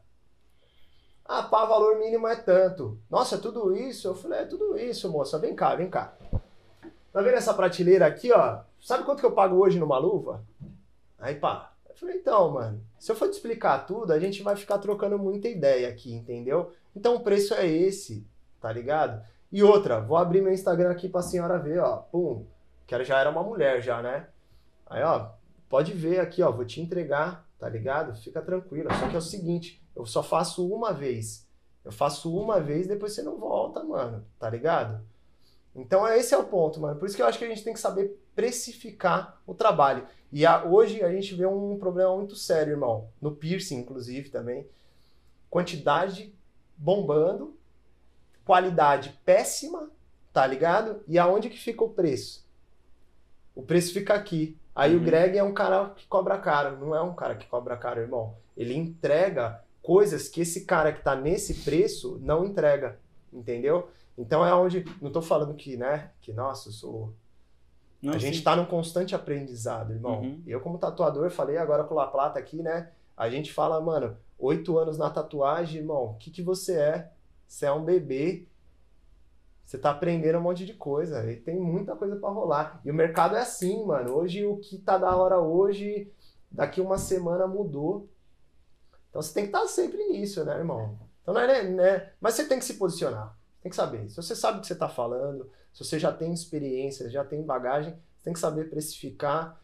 E eu acho que isso é importante ser discutido, irmão, porque a galera hoje que entra, eles analisam o seguinte: uma agulha custa tanto. Então, se o preço final é tanto, eu. Só que aí ele não considera uma série de outros fatores, irmão. Porque aquele trabalho dele, por exemplo, muito provavelmente vai gerar um retoque. Muito provavelmente vai gerar uma cobertura. Muito provavelmente vai gerar nananã.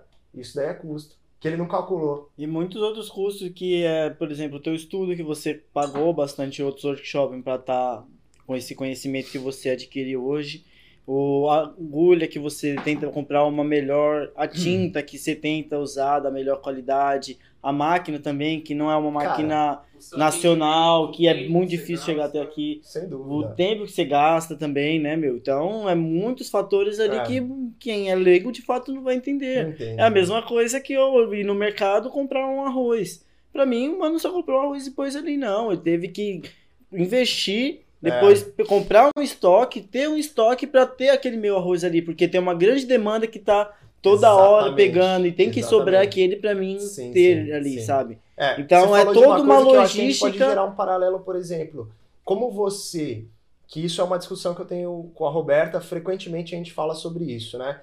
Como você entende o seu estoque de joias, por exemplo, um estoque no nível ótimo, que você pode sim gerar uma encomenda em um trabalho específico, mas que você atenda aquela demanda local de um de uma joia que você sabe que é bate-caixa. Sempre tem, tá ligado, irmão? Para você ter esse estoque ótimo, você precisa se capitalizar. Cobrando um piercingzinho de 30, 40 contos, você irmão, não vai é ter difícil lucro. Você não vai ter lucro para você ter dinheiro para comprar joia de qualidade. Exatamente. Não, e outra, né, Greg? Você, você compra joia, você sabe, irmão o preço do metal aumentou. Hoje as empresas de. Eu não sou do piercing, não vou nem ficar falando muito sobre isso daí, mano. Mas assim, hoje a gente vê que mudou os valores de tudo, irmão. Quanto que tá uma luva estéreo, né? Grau cirúrgico ali.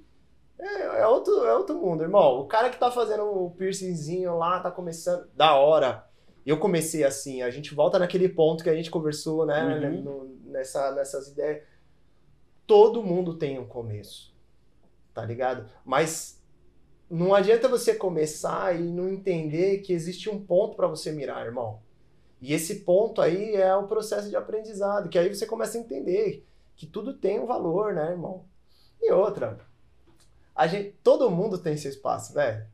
A gente não tem que ter medo de se posicionar. Todo mundo tem seu espaço. Acho que a gente tem que saber trabalhar o seu espaço. Como que é a sua demanda? Pessoal que frequenta o seu estúdio, ele quer uma tatuagem bem feita, ele quer levar uma arte para casa, ele quer levar um momento, uma experiência, ou ele quer levar uma figurinha de chiclete para casa? É a mesma questão que a gente estava vendo lá do, do outro estabelecimento aqui próximo.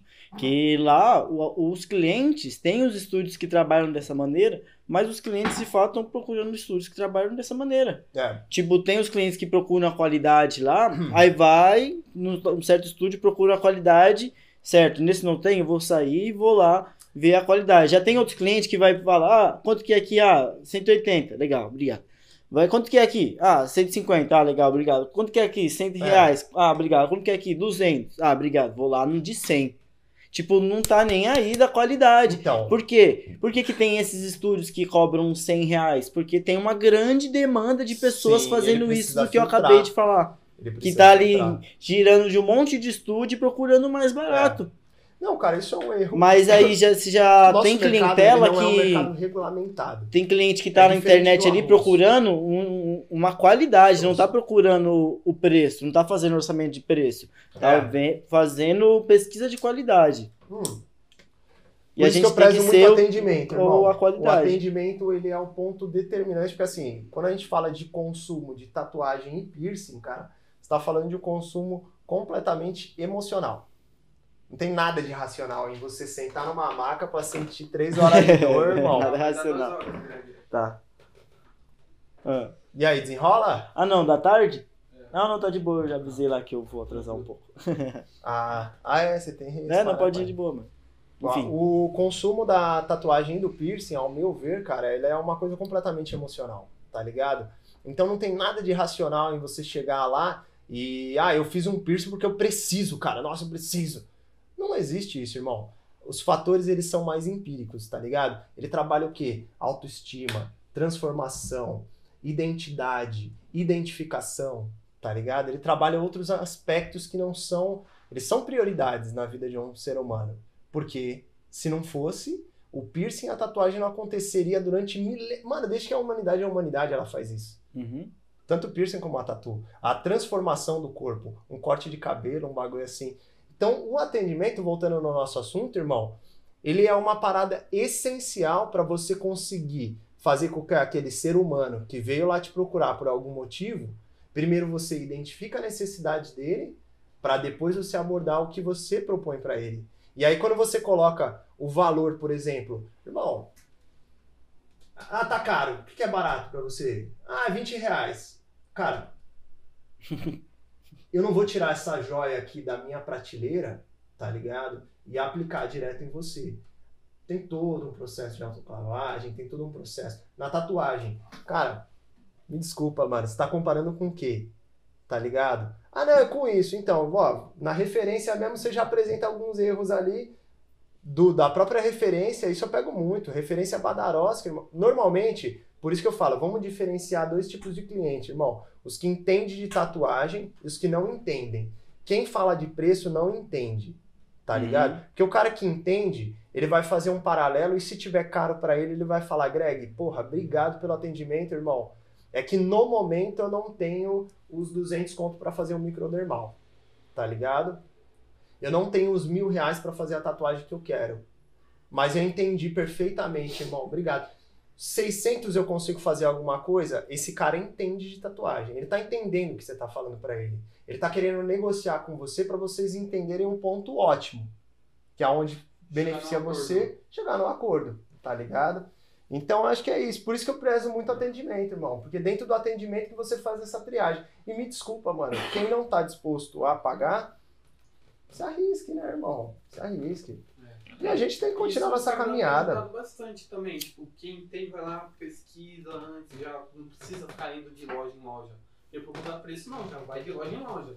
Quem entende já vai lá procurar, não. Essa pessoa trabalha assim, assim. Sim. Isso ajuda muito hoje em dia também. É. Eu acho que mostrar o, o portfólio, Yuri, ele é uma coisa. Volta no ponto, atendimento, é, fechamento de tatuagem piercing é, é totalmente emocional. Sim.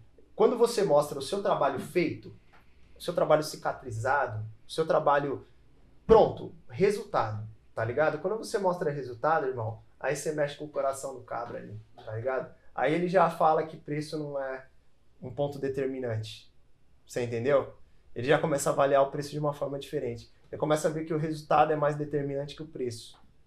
Porque você não compra uma tatuagem, pelo menos no mesmo lugar, você não compra todo dia, você compra uma vez só, Exatamente. tá ligado? E ela vai, você vai fazer ela só uma vez também. Você não vai conseguir apagar e refazer. Assim como o piercing, ah, mas tem atualização, mas uma vez ele cicatrizado, irmão, se ele não cicatriza, você nunca vai fazer. Uhum. Isso se você não adquirir um problema, né? Ficar lá com o granuloma parecendo uma bolha, parceiro. Tá ligado? Não, o granuloma não é um problema, não. Ele é uma coisa que vai acontecer ali que irá sair e vai ser resolvido. É, mas às vezes ele se É, é só um acaso, né? Mas às vezes ele se intensifica, né, cara? E gera um problema, né, cara? Não sei, eu vejo isso muito lá com a Roberta, na realidade, assim, né? Que ela fala muito dessa parada, assim, né? Dos possíveis problemas que pode se transformar, né, cara? Então é isso, né, cara? Eu acho que quando você mostra resultado, você já consegue direcionar a parada ali. E a pessoa acaba vendo o preço como um dos detalhes. Uhum. E é o detalhe que aí cabe a ela avaliar se ela tá preparada ou não para chegar no jogo ali com você. E, e lá no bairro a gente também não pode. Aí eu falo falando de preço, né? Não, mas significa que é caro? Você não precisa ser um, né? Você tem que entender também tua demanda ali, quanto que ela paga, quanto ela não paga, né, irmão? Porque se eu fizesse um preço muito, muito fora da minha realidade ali, eu não conseguiria fechar uma semana de Uhum. tatu, duas semanas, três semanas de tatu. Que é uma coisa recorrente lá, né? E, mano, é, como que chegou essa oportunidade de, pra você ir fazer tatuagem fora do Brasil? Então, foi quando eu peguei e eu já eu tava trabalhando três anos assim sequenciais sem uma férias. Já tinha equipe, como eu falei, né? Tinha uma galera lá no estúdio e tal. Nessa época tinha, tinha a gente já tinha reduzido a equipe. Tinha dois, o Lucas e o Roberto. O Roberto é meu irmão, ele é tatuador também. Falei, irmão, e os caras são, mano, confiança total. Então eu falei, ó, mano, chave tá com vocês. Eu vou tirar umas férias de um mês, tá ligado? eu vou viajar, vou lá pra BH, vou, vou visitar um amigo meu, que não é tatuador, não tem nenhum envolvimento com, comigo, é, com, com esse mundo de tatu, mas parceiraço meu, Flavinho. Aí eu chego lá em BH, irmão, era pra ficar uma semana lá. Aí tiro férias, combinei com os caras, tiro férias. Aí chego lá em BH, o Flavinho, monstrão, todo mundo quer fazer tatuagem com você. Aí eu falei, é sério, pai? Opa! Tinha fila lá, Greg. Pessoal de BH, demais, meu. na casa do Flavinho. Opa! Eu levei meu estúdio, né? A viagem começou da seguinte forma, com uma mochila 75 litros, aquelas de mochileiro, o meu estúdio inteiro lá. Aí fui pra BH, peguei um ônibus no Brás e fui pra BH, no BlaBlaCar. Sim. Aí eu peguei 80 conto, 60 conto que eu paguei, irmão, pra chegar em BH. Aí eu chego lá, fila pra tatuar. E eu com um insumo. Porque eu ia tatuar o Flavinho. Uhum. Então tava com todos os insumos e eu fiz uns, eu fiz kits fechados pra tatuar até 50 pessoas. Tipo, mano, eu não sei, velho, foi algum bagulho que falou na minha cabeça assim, tipo, mano, vai preparado, tá ligado? Aí quando eu chego lá, irmão, fiquei, era pra ficar uma semana na casa do Flavinho, eu fico 18. Fiquei quase um mês lá na casa do Flavinho, tatuando, indo pra rave, indo pra festa, aí bagunça, aí não sei o que, churrasco, Copa do Mundo. Sim, Foi a época da Copa. Então era churrasco na casa dos caras, assim, era só o cara, mano, os caras eram tudo doido, pai. Três solteirão, então era só festa dentro do AP, né, irmão? E tatuagem rolando solta, parceiro. Porque quem falou que tem tatuador já cola uns três já pra ver. Pode não gostar de tatu, mas quer ver, tá ligado? não é assim? É verdade. E aí, mano, nessa brincadeira ele falou, você vai, ele trabalhava na Chili Beans. Ele falou, você vai fazer um bagulho, irmão, você vai trabalhar na Chili Beans comigo. Sério? Dia do- era dia dos namorados, se eu não me engano.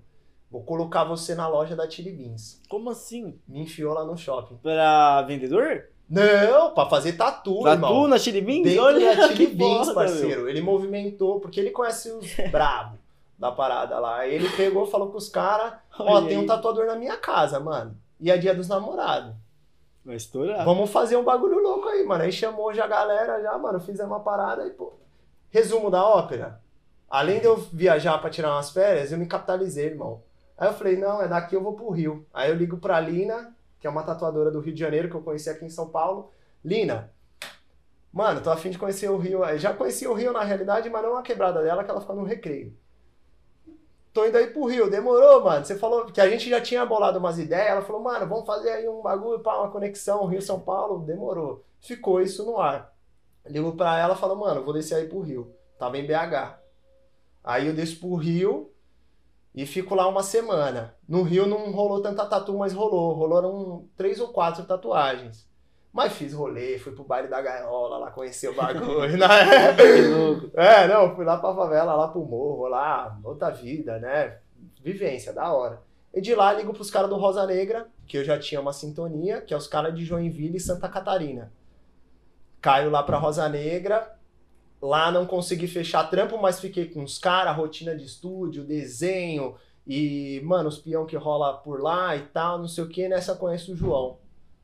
Que eu já tinha visto ele num peão, porque eu já tinha ido pra Joinville. Teve uma época da minha vida que eu vivia viajando e trocando figurinha, assim, né? Ô, fico aí na tua casa, Greg, faço uma tatuagem em você, irmão, só quero uma vivência. Porque por mais que não era o dinheiro, era a vivência, tá ligado, irmão? E compensava, eu não vou ter que pagar um hostel, um lugar pra ficar, pra dormir, pra guardar minhas coisas. Às vezes, mano, você quer fazer tatu, sai os dois legal. Aí foi isso que aconteceu. Rosa Negra lá em Joinville, aí desço pra Floripa com o João, que eu conheci. Você vai ficar na minha casa. Lá em Floripa, tatuei uma galera. Boa. E, mano, e eu colocando no bolso, pai. Eu não tava gastando, tá ligado? Falei, eu vou continuar viajando. Então, umas férias que era pra demorar ali 20, 30 dias, um mês, né? Virou três meses. Só que eu tava já em Floripa. Comecei a estudar a possibilidade de ir pro Uruguai. Que eu queria ir lá pro Tava Uruguai. pertinho, né, meu? É, Aí já fui descendo lá pra perto mesmo. Né? Fui pro Rio Grande do Sul, aí até falei com uma, uma menina que não me atendeu pra ficar em Porto Alegre. Ela não respondeu minhas mensagens e tal, não sei o que. Era uma menina de São Paulo que morou em Porto Alegre e tal, mas não rolou. Aí eu falei, ah, quer saber, eu não vou ficar em Porto Alegre não, cara. Não por nada, mas não tinha contato, não tinha nada ali. Eu ia ficar, né, boiando. Eu falei, ah, vou viajar, vou pro Chuí. É, Chuí é a última cidade do Rio Grande É. do Sul com o Uruguai. Isso. Fui pro Chuí e é uma rua, parceiro. Tem uma que chama Avenida Brasil, que é do lado do Uruguai, e aqui, a Avenida Uruguai, que é do lado do Brasil. Você, eu andei. E cheguei no Uruguai. Aí já era, pai. Aí fui pra Cabo Polônio, tirar minhas férias lá, fiquei uma semana. Aí foi hora lá. de gastar mesmo, né? Foi hora- Aí eu comecei a ver uma parada, o Hum. Greg. Porque assim, a galera, eu conversando com eles, eles falam: mentira, você é tatuador? Me tatua agora. Ô, louco. No Cabo Polônio, eu descolei uns brazuca que me levaram até a cidade de Oeste. É, cidade de Oeste? É Punta del Oeste. Punta del Oeste. Punta del Oeste, onde tem É. a Lamano, né? Fui parar lá com os caras. Eu tava. Mano, eu tava andarilho, assim, tipo, aonde vocês me levar eu vou, tá ligado? Aí eu fui pra, e- pra lá com eles e tatuei no rosto. Aí nessa que eu tatuei no rosto, só que eu cheguei assim no rosto, pai. Eu falei, irmão, eu fico aqui com só uma condição. Eu tinha visto o preço no Booking, né? O Booking você baixa ali, você vê o mais barato ali, o que te convém, né? Não é uma Eu tava no modo econômico, o meu negócio é andar. Eu queria conhecer, então tava no modo econômico por causa disso. Mano, eu vi aqui no Booking, só que eu só preciso de uma condição. Eu preciso de um quartinho pra tatuar aqui dentro do hostel. Tem? Lógico, mano. Você é tatuador, nossa. Aí, pronto. Tatuou em mim agora. Você é louco, mano. É desse jeito, mano. Aí foi quando comecei a tatuar e isso, eu em Punta del Oeste, fiquei lá um tempo. Conheci uma menina de em Cabo Polônio, se eu não me engano, a a Mariana, assim, é porque viajante vai conhecendo a galera, né? E essa menina, ela tá, ela ia pra Punta del Oeste, não, perdão, perdão, perdão. Conheci ela em Punta del Oeste e de lá fui para Montevidéu tá Hum. ligado? Ah, não, eu vou ficar em tal lugar, é o mais barato. Então você vai pegando essas paradas no meio da viagem, tá ligado? Vai se conectando com muita gente. Quando eu chego lá, tinha quem? Um carioca lá, parceiro. O Marcos. Que o cara falou, ele gostou de mim, sei lá, no, no bom sentido assim, né? Ele, tipo, simpatizou Sim, comigo, sim. irmão. E aí ele pegou e falou assim, mano, eu vou te ajudar. Aí ele, mano, ele fez altos rolos lá que eu consegui ficar dias e dias em Montevidéu. Conheci um cara que, se eu não me engano, é de Osasco, que chama Buda, que é da modificação corporal, A Grajaú. Grajaú. Conheci o Buda Ele lá. tava lá, caramba. Aí, pai, eu, eu Bicho é uma gelei. gente- sangue bom demais. Ele né? é- Gente boa demais. Ele é, mas eu, na demais, hora né? que eu vi ele, eu impactei que ele tem um zeibol fudido. É só né? um olho. Só um olho, é um olho. Quando ele tava, irmão, ele tava assim, a gente tinha um quarto, tá ligado? Aqui um janelão, isso lá em Montevidéu. Hum, Tô falando certo, irmão? Eu já tava em Buenos Aires quando eu conheço o Buda. é porque eu fui andando, Sim. pai. Eu tava em Buenos Aires, perdão. É isso mesmo, eu Pode estava crer. em Buenos Aires. E aí um quarto comprido, só beliche aqui, um janelão aqui. E o cara com a luz desligada, sentado assim, olhando fora da janela. Compartilhado, o hostel, você dorme com mais 10 pessoas lá dentro. Ele, ô, licença, irmão, porque até as 10 você não liga a luz. Até as 10 você liga a luz. Depois das 10 você não liga. Você entra no quarto escuro. Certo. É o combinado. Aí você chega lá, mano, quando ele me virou assim com o eibalzão, toda tatu... pai, na hora eu, eu até levei um choque, pai. Eu levei um choque. Ô, licença aqui, irmão. Pai, cheguei na minha caminha assim. Ele, não, não, tá de boa. Eu falei, você é brasileiro? Ah, sou brasileiro. Aí pronto, já começou a trocar Aí, ideia. Eu tava em casa, mano. Aí de, de Buenos Aires fui até Neuquén. Aí Neuquén é uma cidade mais interiorana lá tal. Não rolou muita tatuagem. Na realidade foi uma menina que acabou me, me identificando nessa trip, porque eu ia postando as paradas, e aí ela.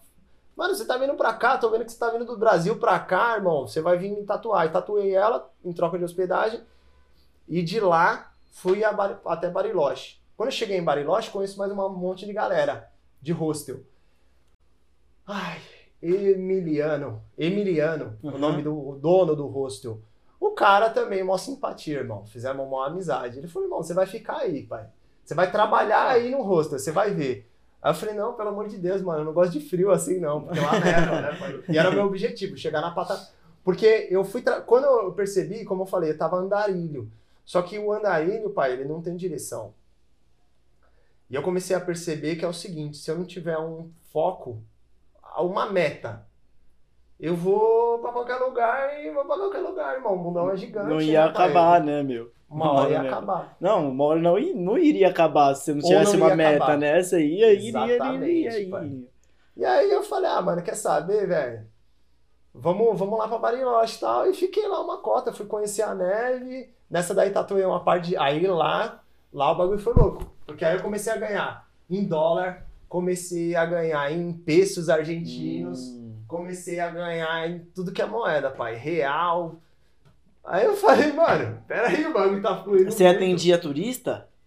turista, porque assim, qual que era a minha pegada, irmão? Eu ficava meio período no hostel lá ralando, tá ligado? Não com os caras, mas tatuando. Era uma demanda de estúdio que rolou.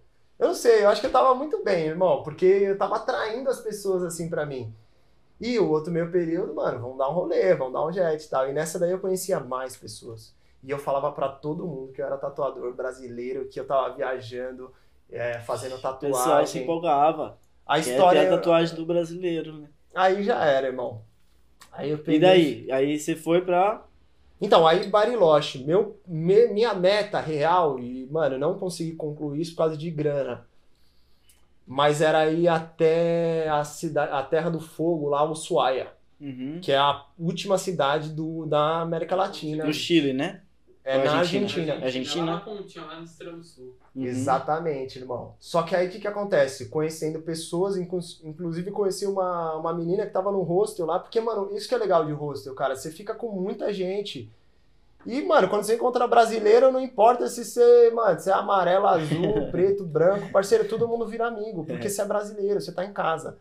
Então a gente fechava uns grupos muito nervosos lá, mano. E aí a menina falou, mano, acabei de voltar do Ushuaia. Eu falei, mano, eu quero ir pra lá. É caro? Falou, é, você vai gastar uma bica. Eu falei, ah, quanto? Pum, eu falei, não tenho. Então eu vou pra Bariloche. Vou, vou ficar em Bariloche aqui, né?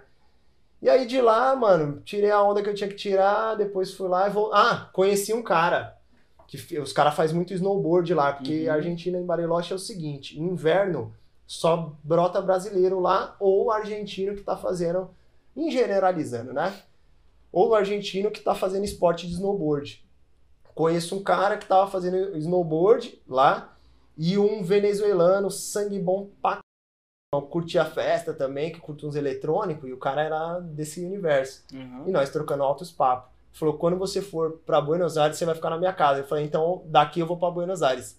Demorou? Demorou, parceiro, você vai ficar na minha casa. Aí eu fui lá pra casa dele. Voltei pra Buenos Aires, que eu já tinha ido pra lá. E aí a gente fez vários jet e tal, não sei o que. Depois eu vou pra Porto Iguaçu. E aí lá foi só lazer e volto pro Brasil. Mentira! Volto lá pro Flavinho. Flavinho deu certo, parceiro! Jo- Girei o mundo, pai! Que louco, da hora. Ele, caralho, eu tô acompanhando, irmão. Você fez eu. Eu falei, nossa. Você foi postando tudo isso, né? É, eu fui postando, tá ligado, Legal, pai? Fui fazendo lá e. Ah, foi uma vivência muito louca, Greg. Eu acho que assim, imagina. o que eu pensava muito durante o mochilão, parça, é o seguinte. Eu tô muito na minha zona de conforto, no bairro. Eu conheço todo, assim, todo mundo, né? O bairro é gigante.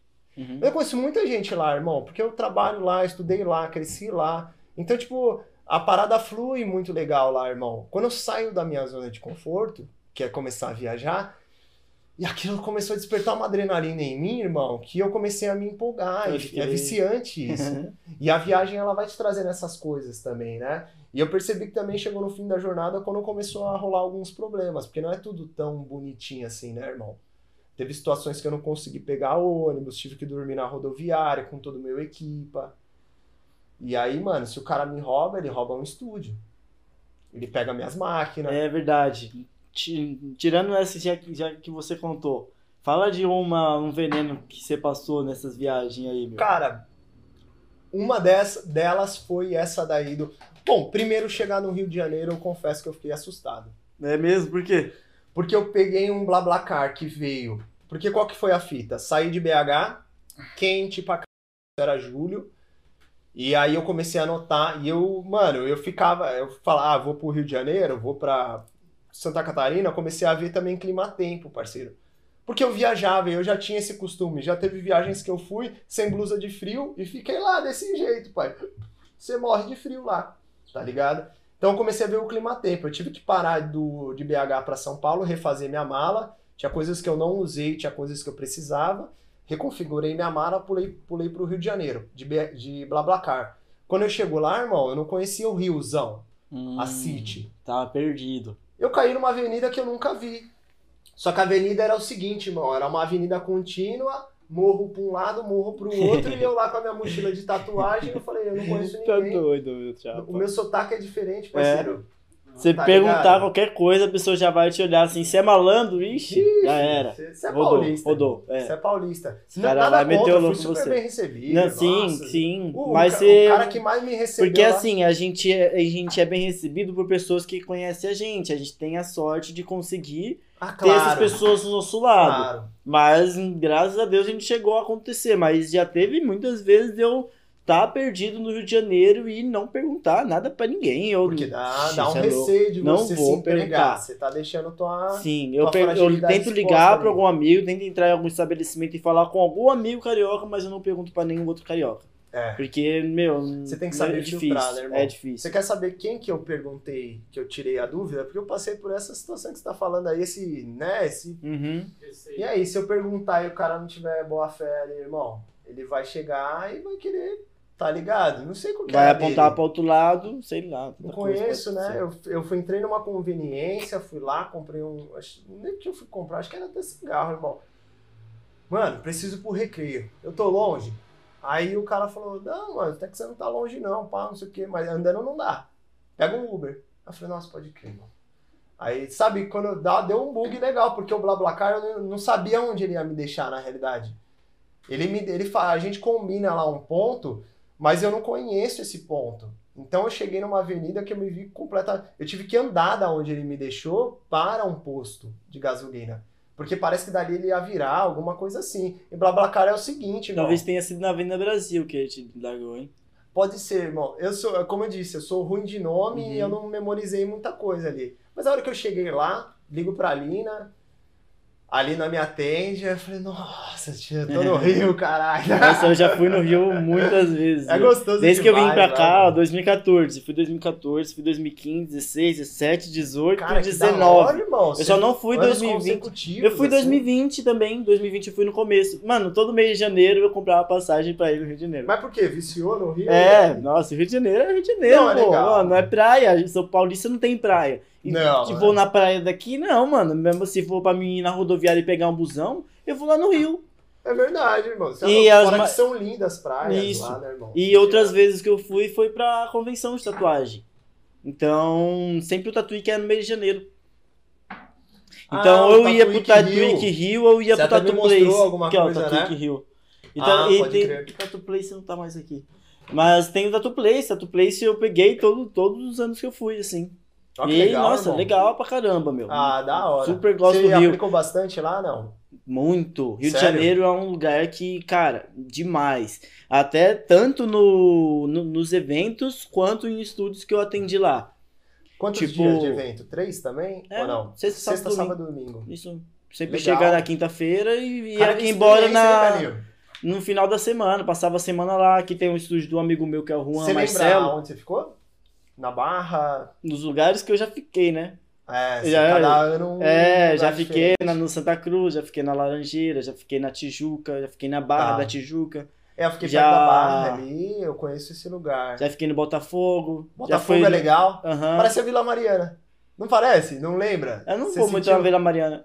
É? Não conheço. Me lembrou. É, Me lembrou quando eu fiquei lá na, Vila- na- no Botafogo. que legal. Mano, Ô, da hora. Riozão é top. O pessoal lá é, é outra dinâmica, né, parça? Tem, tem muito esse bagulho que a gente fala de regionalidade que se intensifica quando você fala Brasil-Argentina, mas que no tete a tete ali, mano, olho no olho ali, é tudo a mesma fita, Sim. é tudo igual. Assim, eu acho que o que eu peguei lá no Rio que eu senti uma diferença é que os caras é mula pra caralho, né, pai? Então Zoa fica pra caramba, é. zoa, mano. Os caras tiram caras uma é onda. brincalhão, é. É, tá ligado? Aí chega eu. No estúdio que eu fiquei lá do Juan Marcelo, nossa, meu, é zoeira o É. dia É. todo. Paulista é muito É. sério. Você chega lá no é mulando o tempo inteiro. Mulando, é, muda, O muda. Paulista, eu acho que assim, ele tem essa- esse bagulho da mula, mas depois que você conhece o cara. É, lá não, lá eu já te O cara não zoou. te conhece, ó, você tem cara de não sei quem, mano. Aí É. porra, Quando eu cheguei lá no baile da gaiola, irmão, chegou um maninho assim, né? Era um negrão todo cheio de cicatriz na cara, assim, ó. Eu fui com a Buzi, que era um outro parceiro lá, que era conceituado lá, então ele tava em casa, irmão. A gente foi pra beber um goró na praça, deu meia-noite, os caras, "Ô, mano, vou sair fora que amanhã tem trampo, e o Abuso de folga. Eu falei, eu tô de folga também, pai, então vamos pra gaiola. Quando chega na gaiola, ele tromba os parceiros dele lá, só que lá o clima é outro, né, parceiro? Lá é fortemente armado, é outra parada. Eu, assim, eu Uhum. não entraria lá sem saber Sozinho. onde eu estou, tá Diferente ligado? É diferente. Você vê uma peça aí caminhando? Vê, tá ligado? Mas você não vê que nem lá. Lá é tropa, tá ligado? Então é um bagulho diferente. Quando eu chego lá com a Buzi, e aí, quem que é o russo aí? Aí eu falei, tipo, o russo sou eu, né, pai? Sei que ele Por que russo? Não me É, pergunte. eles falam que, tipo, aqui a gente fala alemão, lá é russo, tipo, o pessoal branquinho. Ah, é? É, Pode crer. Aí ele falou assim, não, tá com nós lá na casa da Alina lá, pai. Molecote da hora, veio conhecer a gaiola aí. Aí eu falei, não, da hora, tio Peck. Eu nem conhecia o mano, mas vamos entrar nessa mula também, né? Tio Peck, é isso, pai, da hora. E daqui a pouco, quando nós dois tava lá no bar, brasando lá, que, né? Fomos até meio-dia, uma hora, lá, duas Nossa, horas, irmão. Solzão do Rio pegando lá, você... E o funk estralando Mano, ainda. lá o bagulho é nervoso. Não, os caras têm essa cultura, né? Aqui em. Sampa tem, mano. Eu colo bastante. Se colava, né? Agora eu tô casadão, pandemia, nem. Mano, desde 2020 eu nunca nem sei mais o que é fluxo. Mas eu ia, frequentava, porque aonde eu tô é muito perto do Elipa. Então, vira e mexe, colava um parceiro meu, né? E aí, Gê, bora fumar um, tá ligado? Aí nós ficava lá de resenha, aí, vamos tomar uma lá então no Elipa. Mano, é cinco minutos ali de carro. Então a gente ia pro Elipa. Então eu ia bastante. Só que é diferente. É uma dinâmica diferente, parceiro. Eu acho até. Bom, não sei, eu sou paulista, né, pai? A gente fica mais à vontade onde a gente você conhece, percebeu né? que lá os cariocas eles gostam bastante do paulista, assim? Em questão, quando Eu a gente acho, te conhece. eu acho que assim, depende muito do ser que tá ali, né, pai? É, o meu, Greg to- chega todos os lá, meus amigos, todos os caras- Então, Aí o cara É. vai tirar uma onda É, pode crer, né? Porque todo mundo hora- que eu conheci lá, todo mundo é super, mano, amigão, Cê é louco, da sim, hora. sim, sim. Mano, Pô, é incrível, cara, mano. As amizades lá são Malta. super fortes, assim, tá ligado? Sim, mano. Eu conheci dois caras lá, o Malta, o Harry, né? Que a gente chamava ele de Harry, porque ele era cabeludo, tinha um óculos, mano. Moleque sangue bom pra caralho. Virei mexe ele, ô, mano, vamos fazer uma caminhada lá na praia ali, pá. Nós chegava lá, ficava lá no recreio ali na praia da Macumba ali. Pá, admirando lá e ficava lá, trocando uma- um papo, dando uma caminhada, trombava um conhecido. Então, tipo assim, o pessoal é muito hospitaleiro também, né? Por isso que eu acho, depende muito de como você age, né, irmão? Você quer chegar lá com marra, você vai levar marra. Exatamente. Aqui em São Paulo eu acho que é igual, todo lugar. A- o, o povo mineiro, né, mano, que é muito de abraçar. Mas não adianta, irmão. Você vai chegar com marra, você vai levar marra também, pai. Uma diferença que eu vejo de carioca paulista é que paulista demora, tipo, pra começar a trocar mais ideia, tipo, pegar mais intimidade É mais fechado, de fato, É, né? sim, Pegar sim. uma intimidade, Tipo, vem né? carioca pra cá, você tipo, vai olhar, vai analisar a pessoa e só depois você vai trocar ideia. Lá no Rio, não. Você chega lá, o pessoal já vem, te inventa apelido, te abraça. É, apelido eu ganhei um monte lá, em cinco minutos. Isso rola mesmo. E você tem que levar na boa, né, Yuri? É. Porque assim, irmão, quando você sai do teu contexto, da, da tua patotinha ali, irmão, você tem que ir um pouco aberto, mano. Porque você não sabe, né, velho? Às vezes o cara aceita a brincadeira, às vezes não. Então você tem que ir meio neutro, claro, você é uma pessoa, vai se mostrando com o que você é, se se identifica da hora, se não se identifica também você regri, é, retorna ali e vê que não é bem o teu fluxo ali, né? O jeito que você se comporta. Mano, vai deixando rolar, velho. Eu acho que no- também esse bagulho de nacionalidade, ainda mais no- na situação que a gente se encontra hoje, mano, que hoje do aqui centrão, parceiro, vocês moram aqui, vocês. Quantas nacionalidades vocês Uhum. encontram diariamente? Quantas pessoas de estados diferentes vocês não encontram diariamente, mano? Então a gente, no fundo, no fundo, é tudo igual, irmão. É tudo a mesma fita. Só que eu acho que tem esses hábitos. Ah, um tira mais mula que o outro. O outro, Minas, irmão, cidade do interior de Minas. Ô, os caras eu conhecia agora, os caras falavam, mano, vamos tomar um café lá em casa, pai. E levava lá pra conhecer a mãe, o irmão, a tia. Juro você, E é- irmão. Minas é bem familiar. Tipo, você conhece alguém, ah, vamos lá, meu primo, meu pai, vamos tomar um café em casa, almoço, tem bastante esse de almoço de domingo. Você vai na casa da pessoa, tá a família inteira lá, você almoça junto, você leva a sua. É isso mesmo, Olha cara. Então, bem legal. assim. E é legal isso, né, Yuri? Porque assim, no final das contas, pai, é, se a pessoa não é aberta a esse ponto, tá bom, tomou uma no bar, tal, legal, legal, cada um na sua casa. O fato de às vezes o cara abordar uma coisa dessa de tipo, mano, vem pra minha casa tal, pô, vira uma tatu ali também. Fiz parceria com os caras, tinha um moleque lá, o João, conhecidaço na cidade. O moleque era bonitão, todo mundo, né? As minas gostavam dele, era uma cidade chamada Inconfidentes, tem 6 mil habitantes. Então o moleque chamava atenção. Falei, João, vou fazer o seguinte, irmão. Ele tava aqui, ele até já tinha me proposto, "Ô, irmão, você não quer um relógio aí na troca de uma tatu? Quando você tá na viagem, pai, esquece, não é igual o estúdio. É outra rotina. Então o que vier, veio. Chegou pra você, se dá pra você abraçar, abraça. E aí foi isso que eu fiz. João, a gente, eu vou pegar o relógio com você, irmão. Só que eu quero outra parada contigo. Você vai me divulgar. Beleza? Porque eu já vi que você conhece todo mundo dessa cidade aqui. Mano, isso foi não foi no mochilão, foi em outras viagens que eu fiz. João, tô colando. Demorou. Mano, tinha fila. Era tia, era irmã, era prima, era amiga da prima. Parceiro, aí fila de tatu. Então rolava muito, mano. Isso que é legal no nosso trampo, né, Sim, cara, a gente consegue fazer nosso trabalho em qualquer lugar do mundo. É, Vai eu ter vi- alguém eu vi a ali história do Clash, né, cara? O Clash Sim, fala disso, né, irmão? Sim, ele foi na Indonésia lá, viu vários rituais de do perfuração, mano, é incrível. Você já fez umas paradas assim fora Rio, irmão?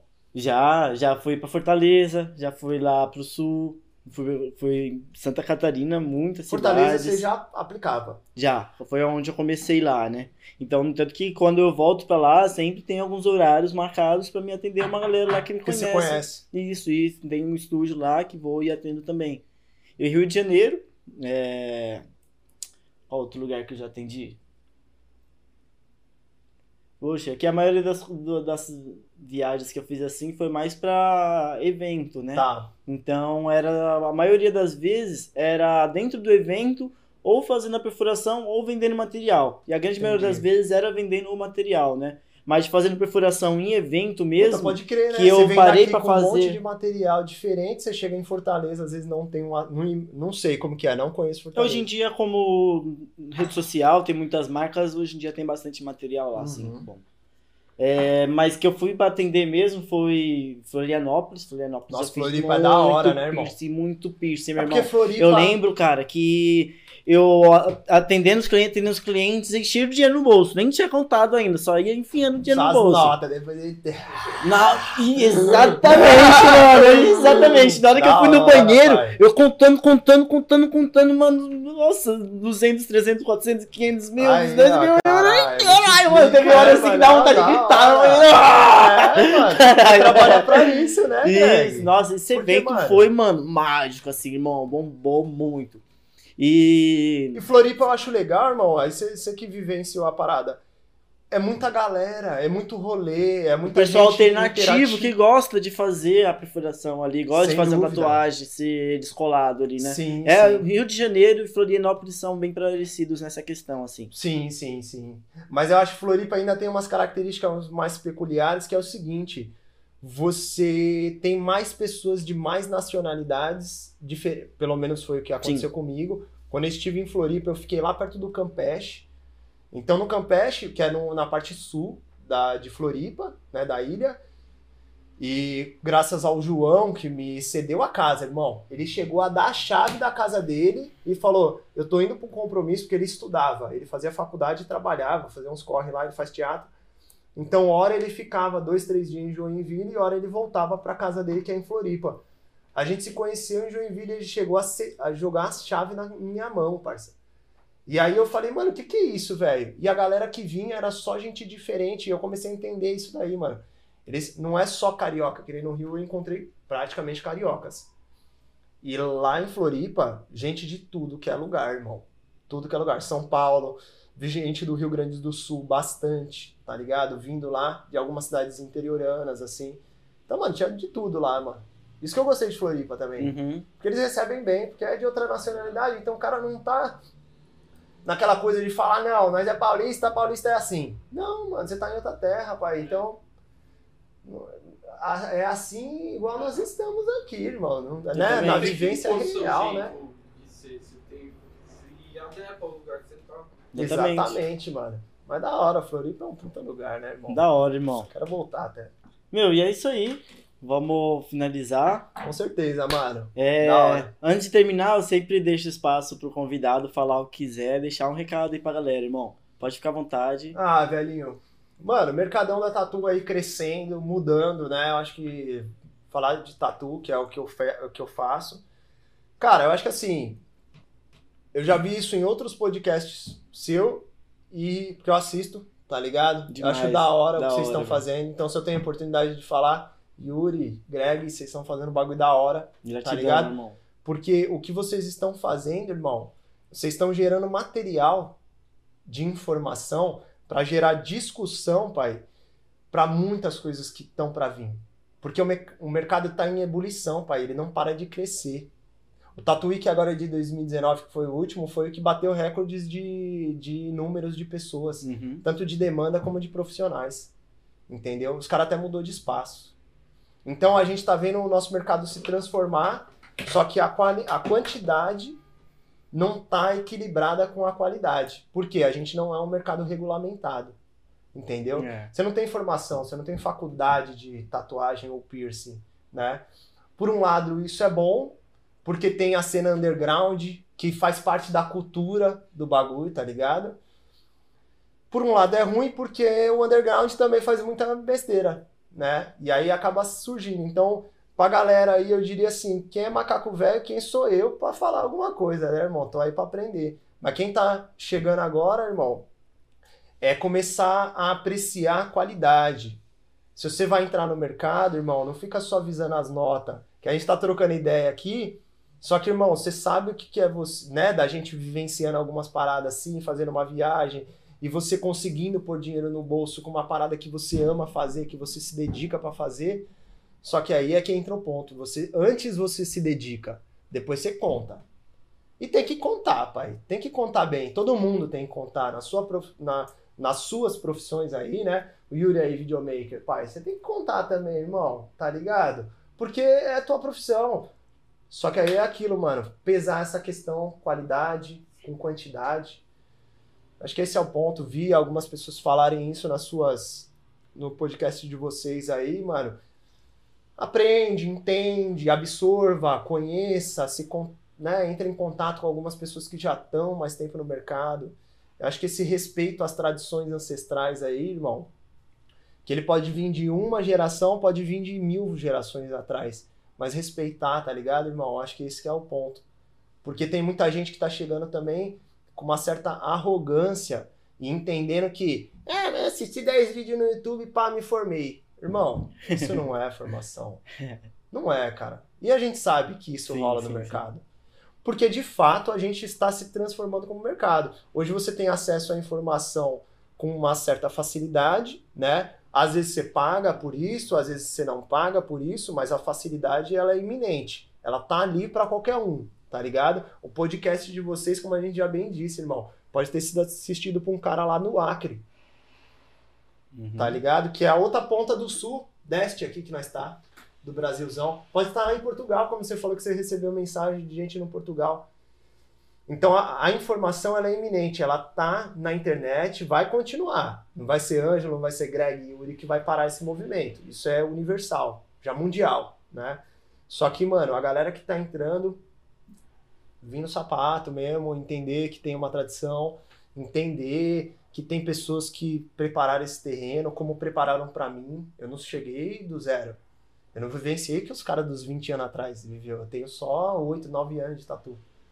Tá ligado? Então é isso, mano. Acho que é humildade, né, pai? Chegar de boa, entender, tentar aprender. Eterno aprendiz, né, pai? Aquele sensei judoca lá que morre com a faixa branca, ele era a faixa preta, décimo dan, faixa vermelha, tá ligado, pai? Só que ele morre e coloca a faixa branca no cara porque ele é aprendiz, irmão. Pode crer. Ali ele inicia um novo ciclo. E essa é a nossa profissão. Amanhã aparece um bagulho novo, um método novo, um instrumental novo de piercing. E você não sabe nada disso, você tem que A entender. gente nem faz ideia do que dá por vir pra gente ainda, né? É. Muita coisa.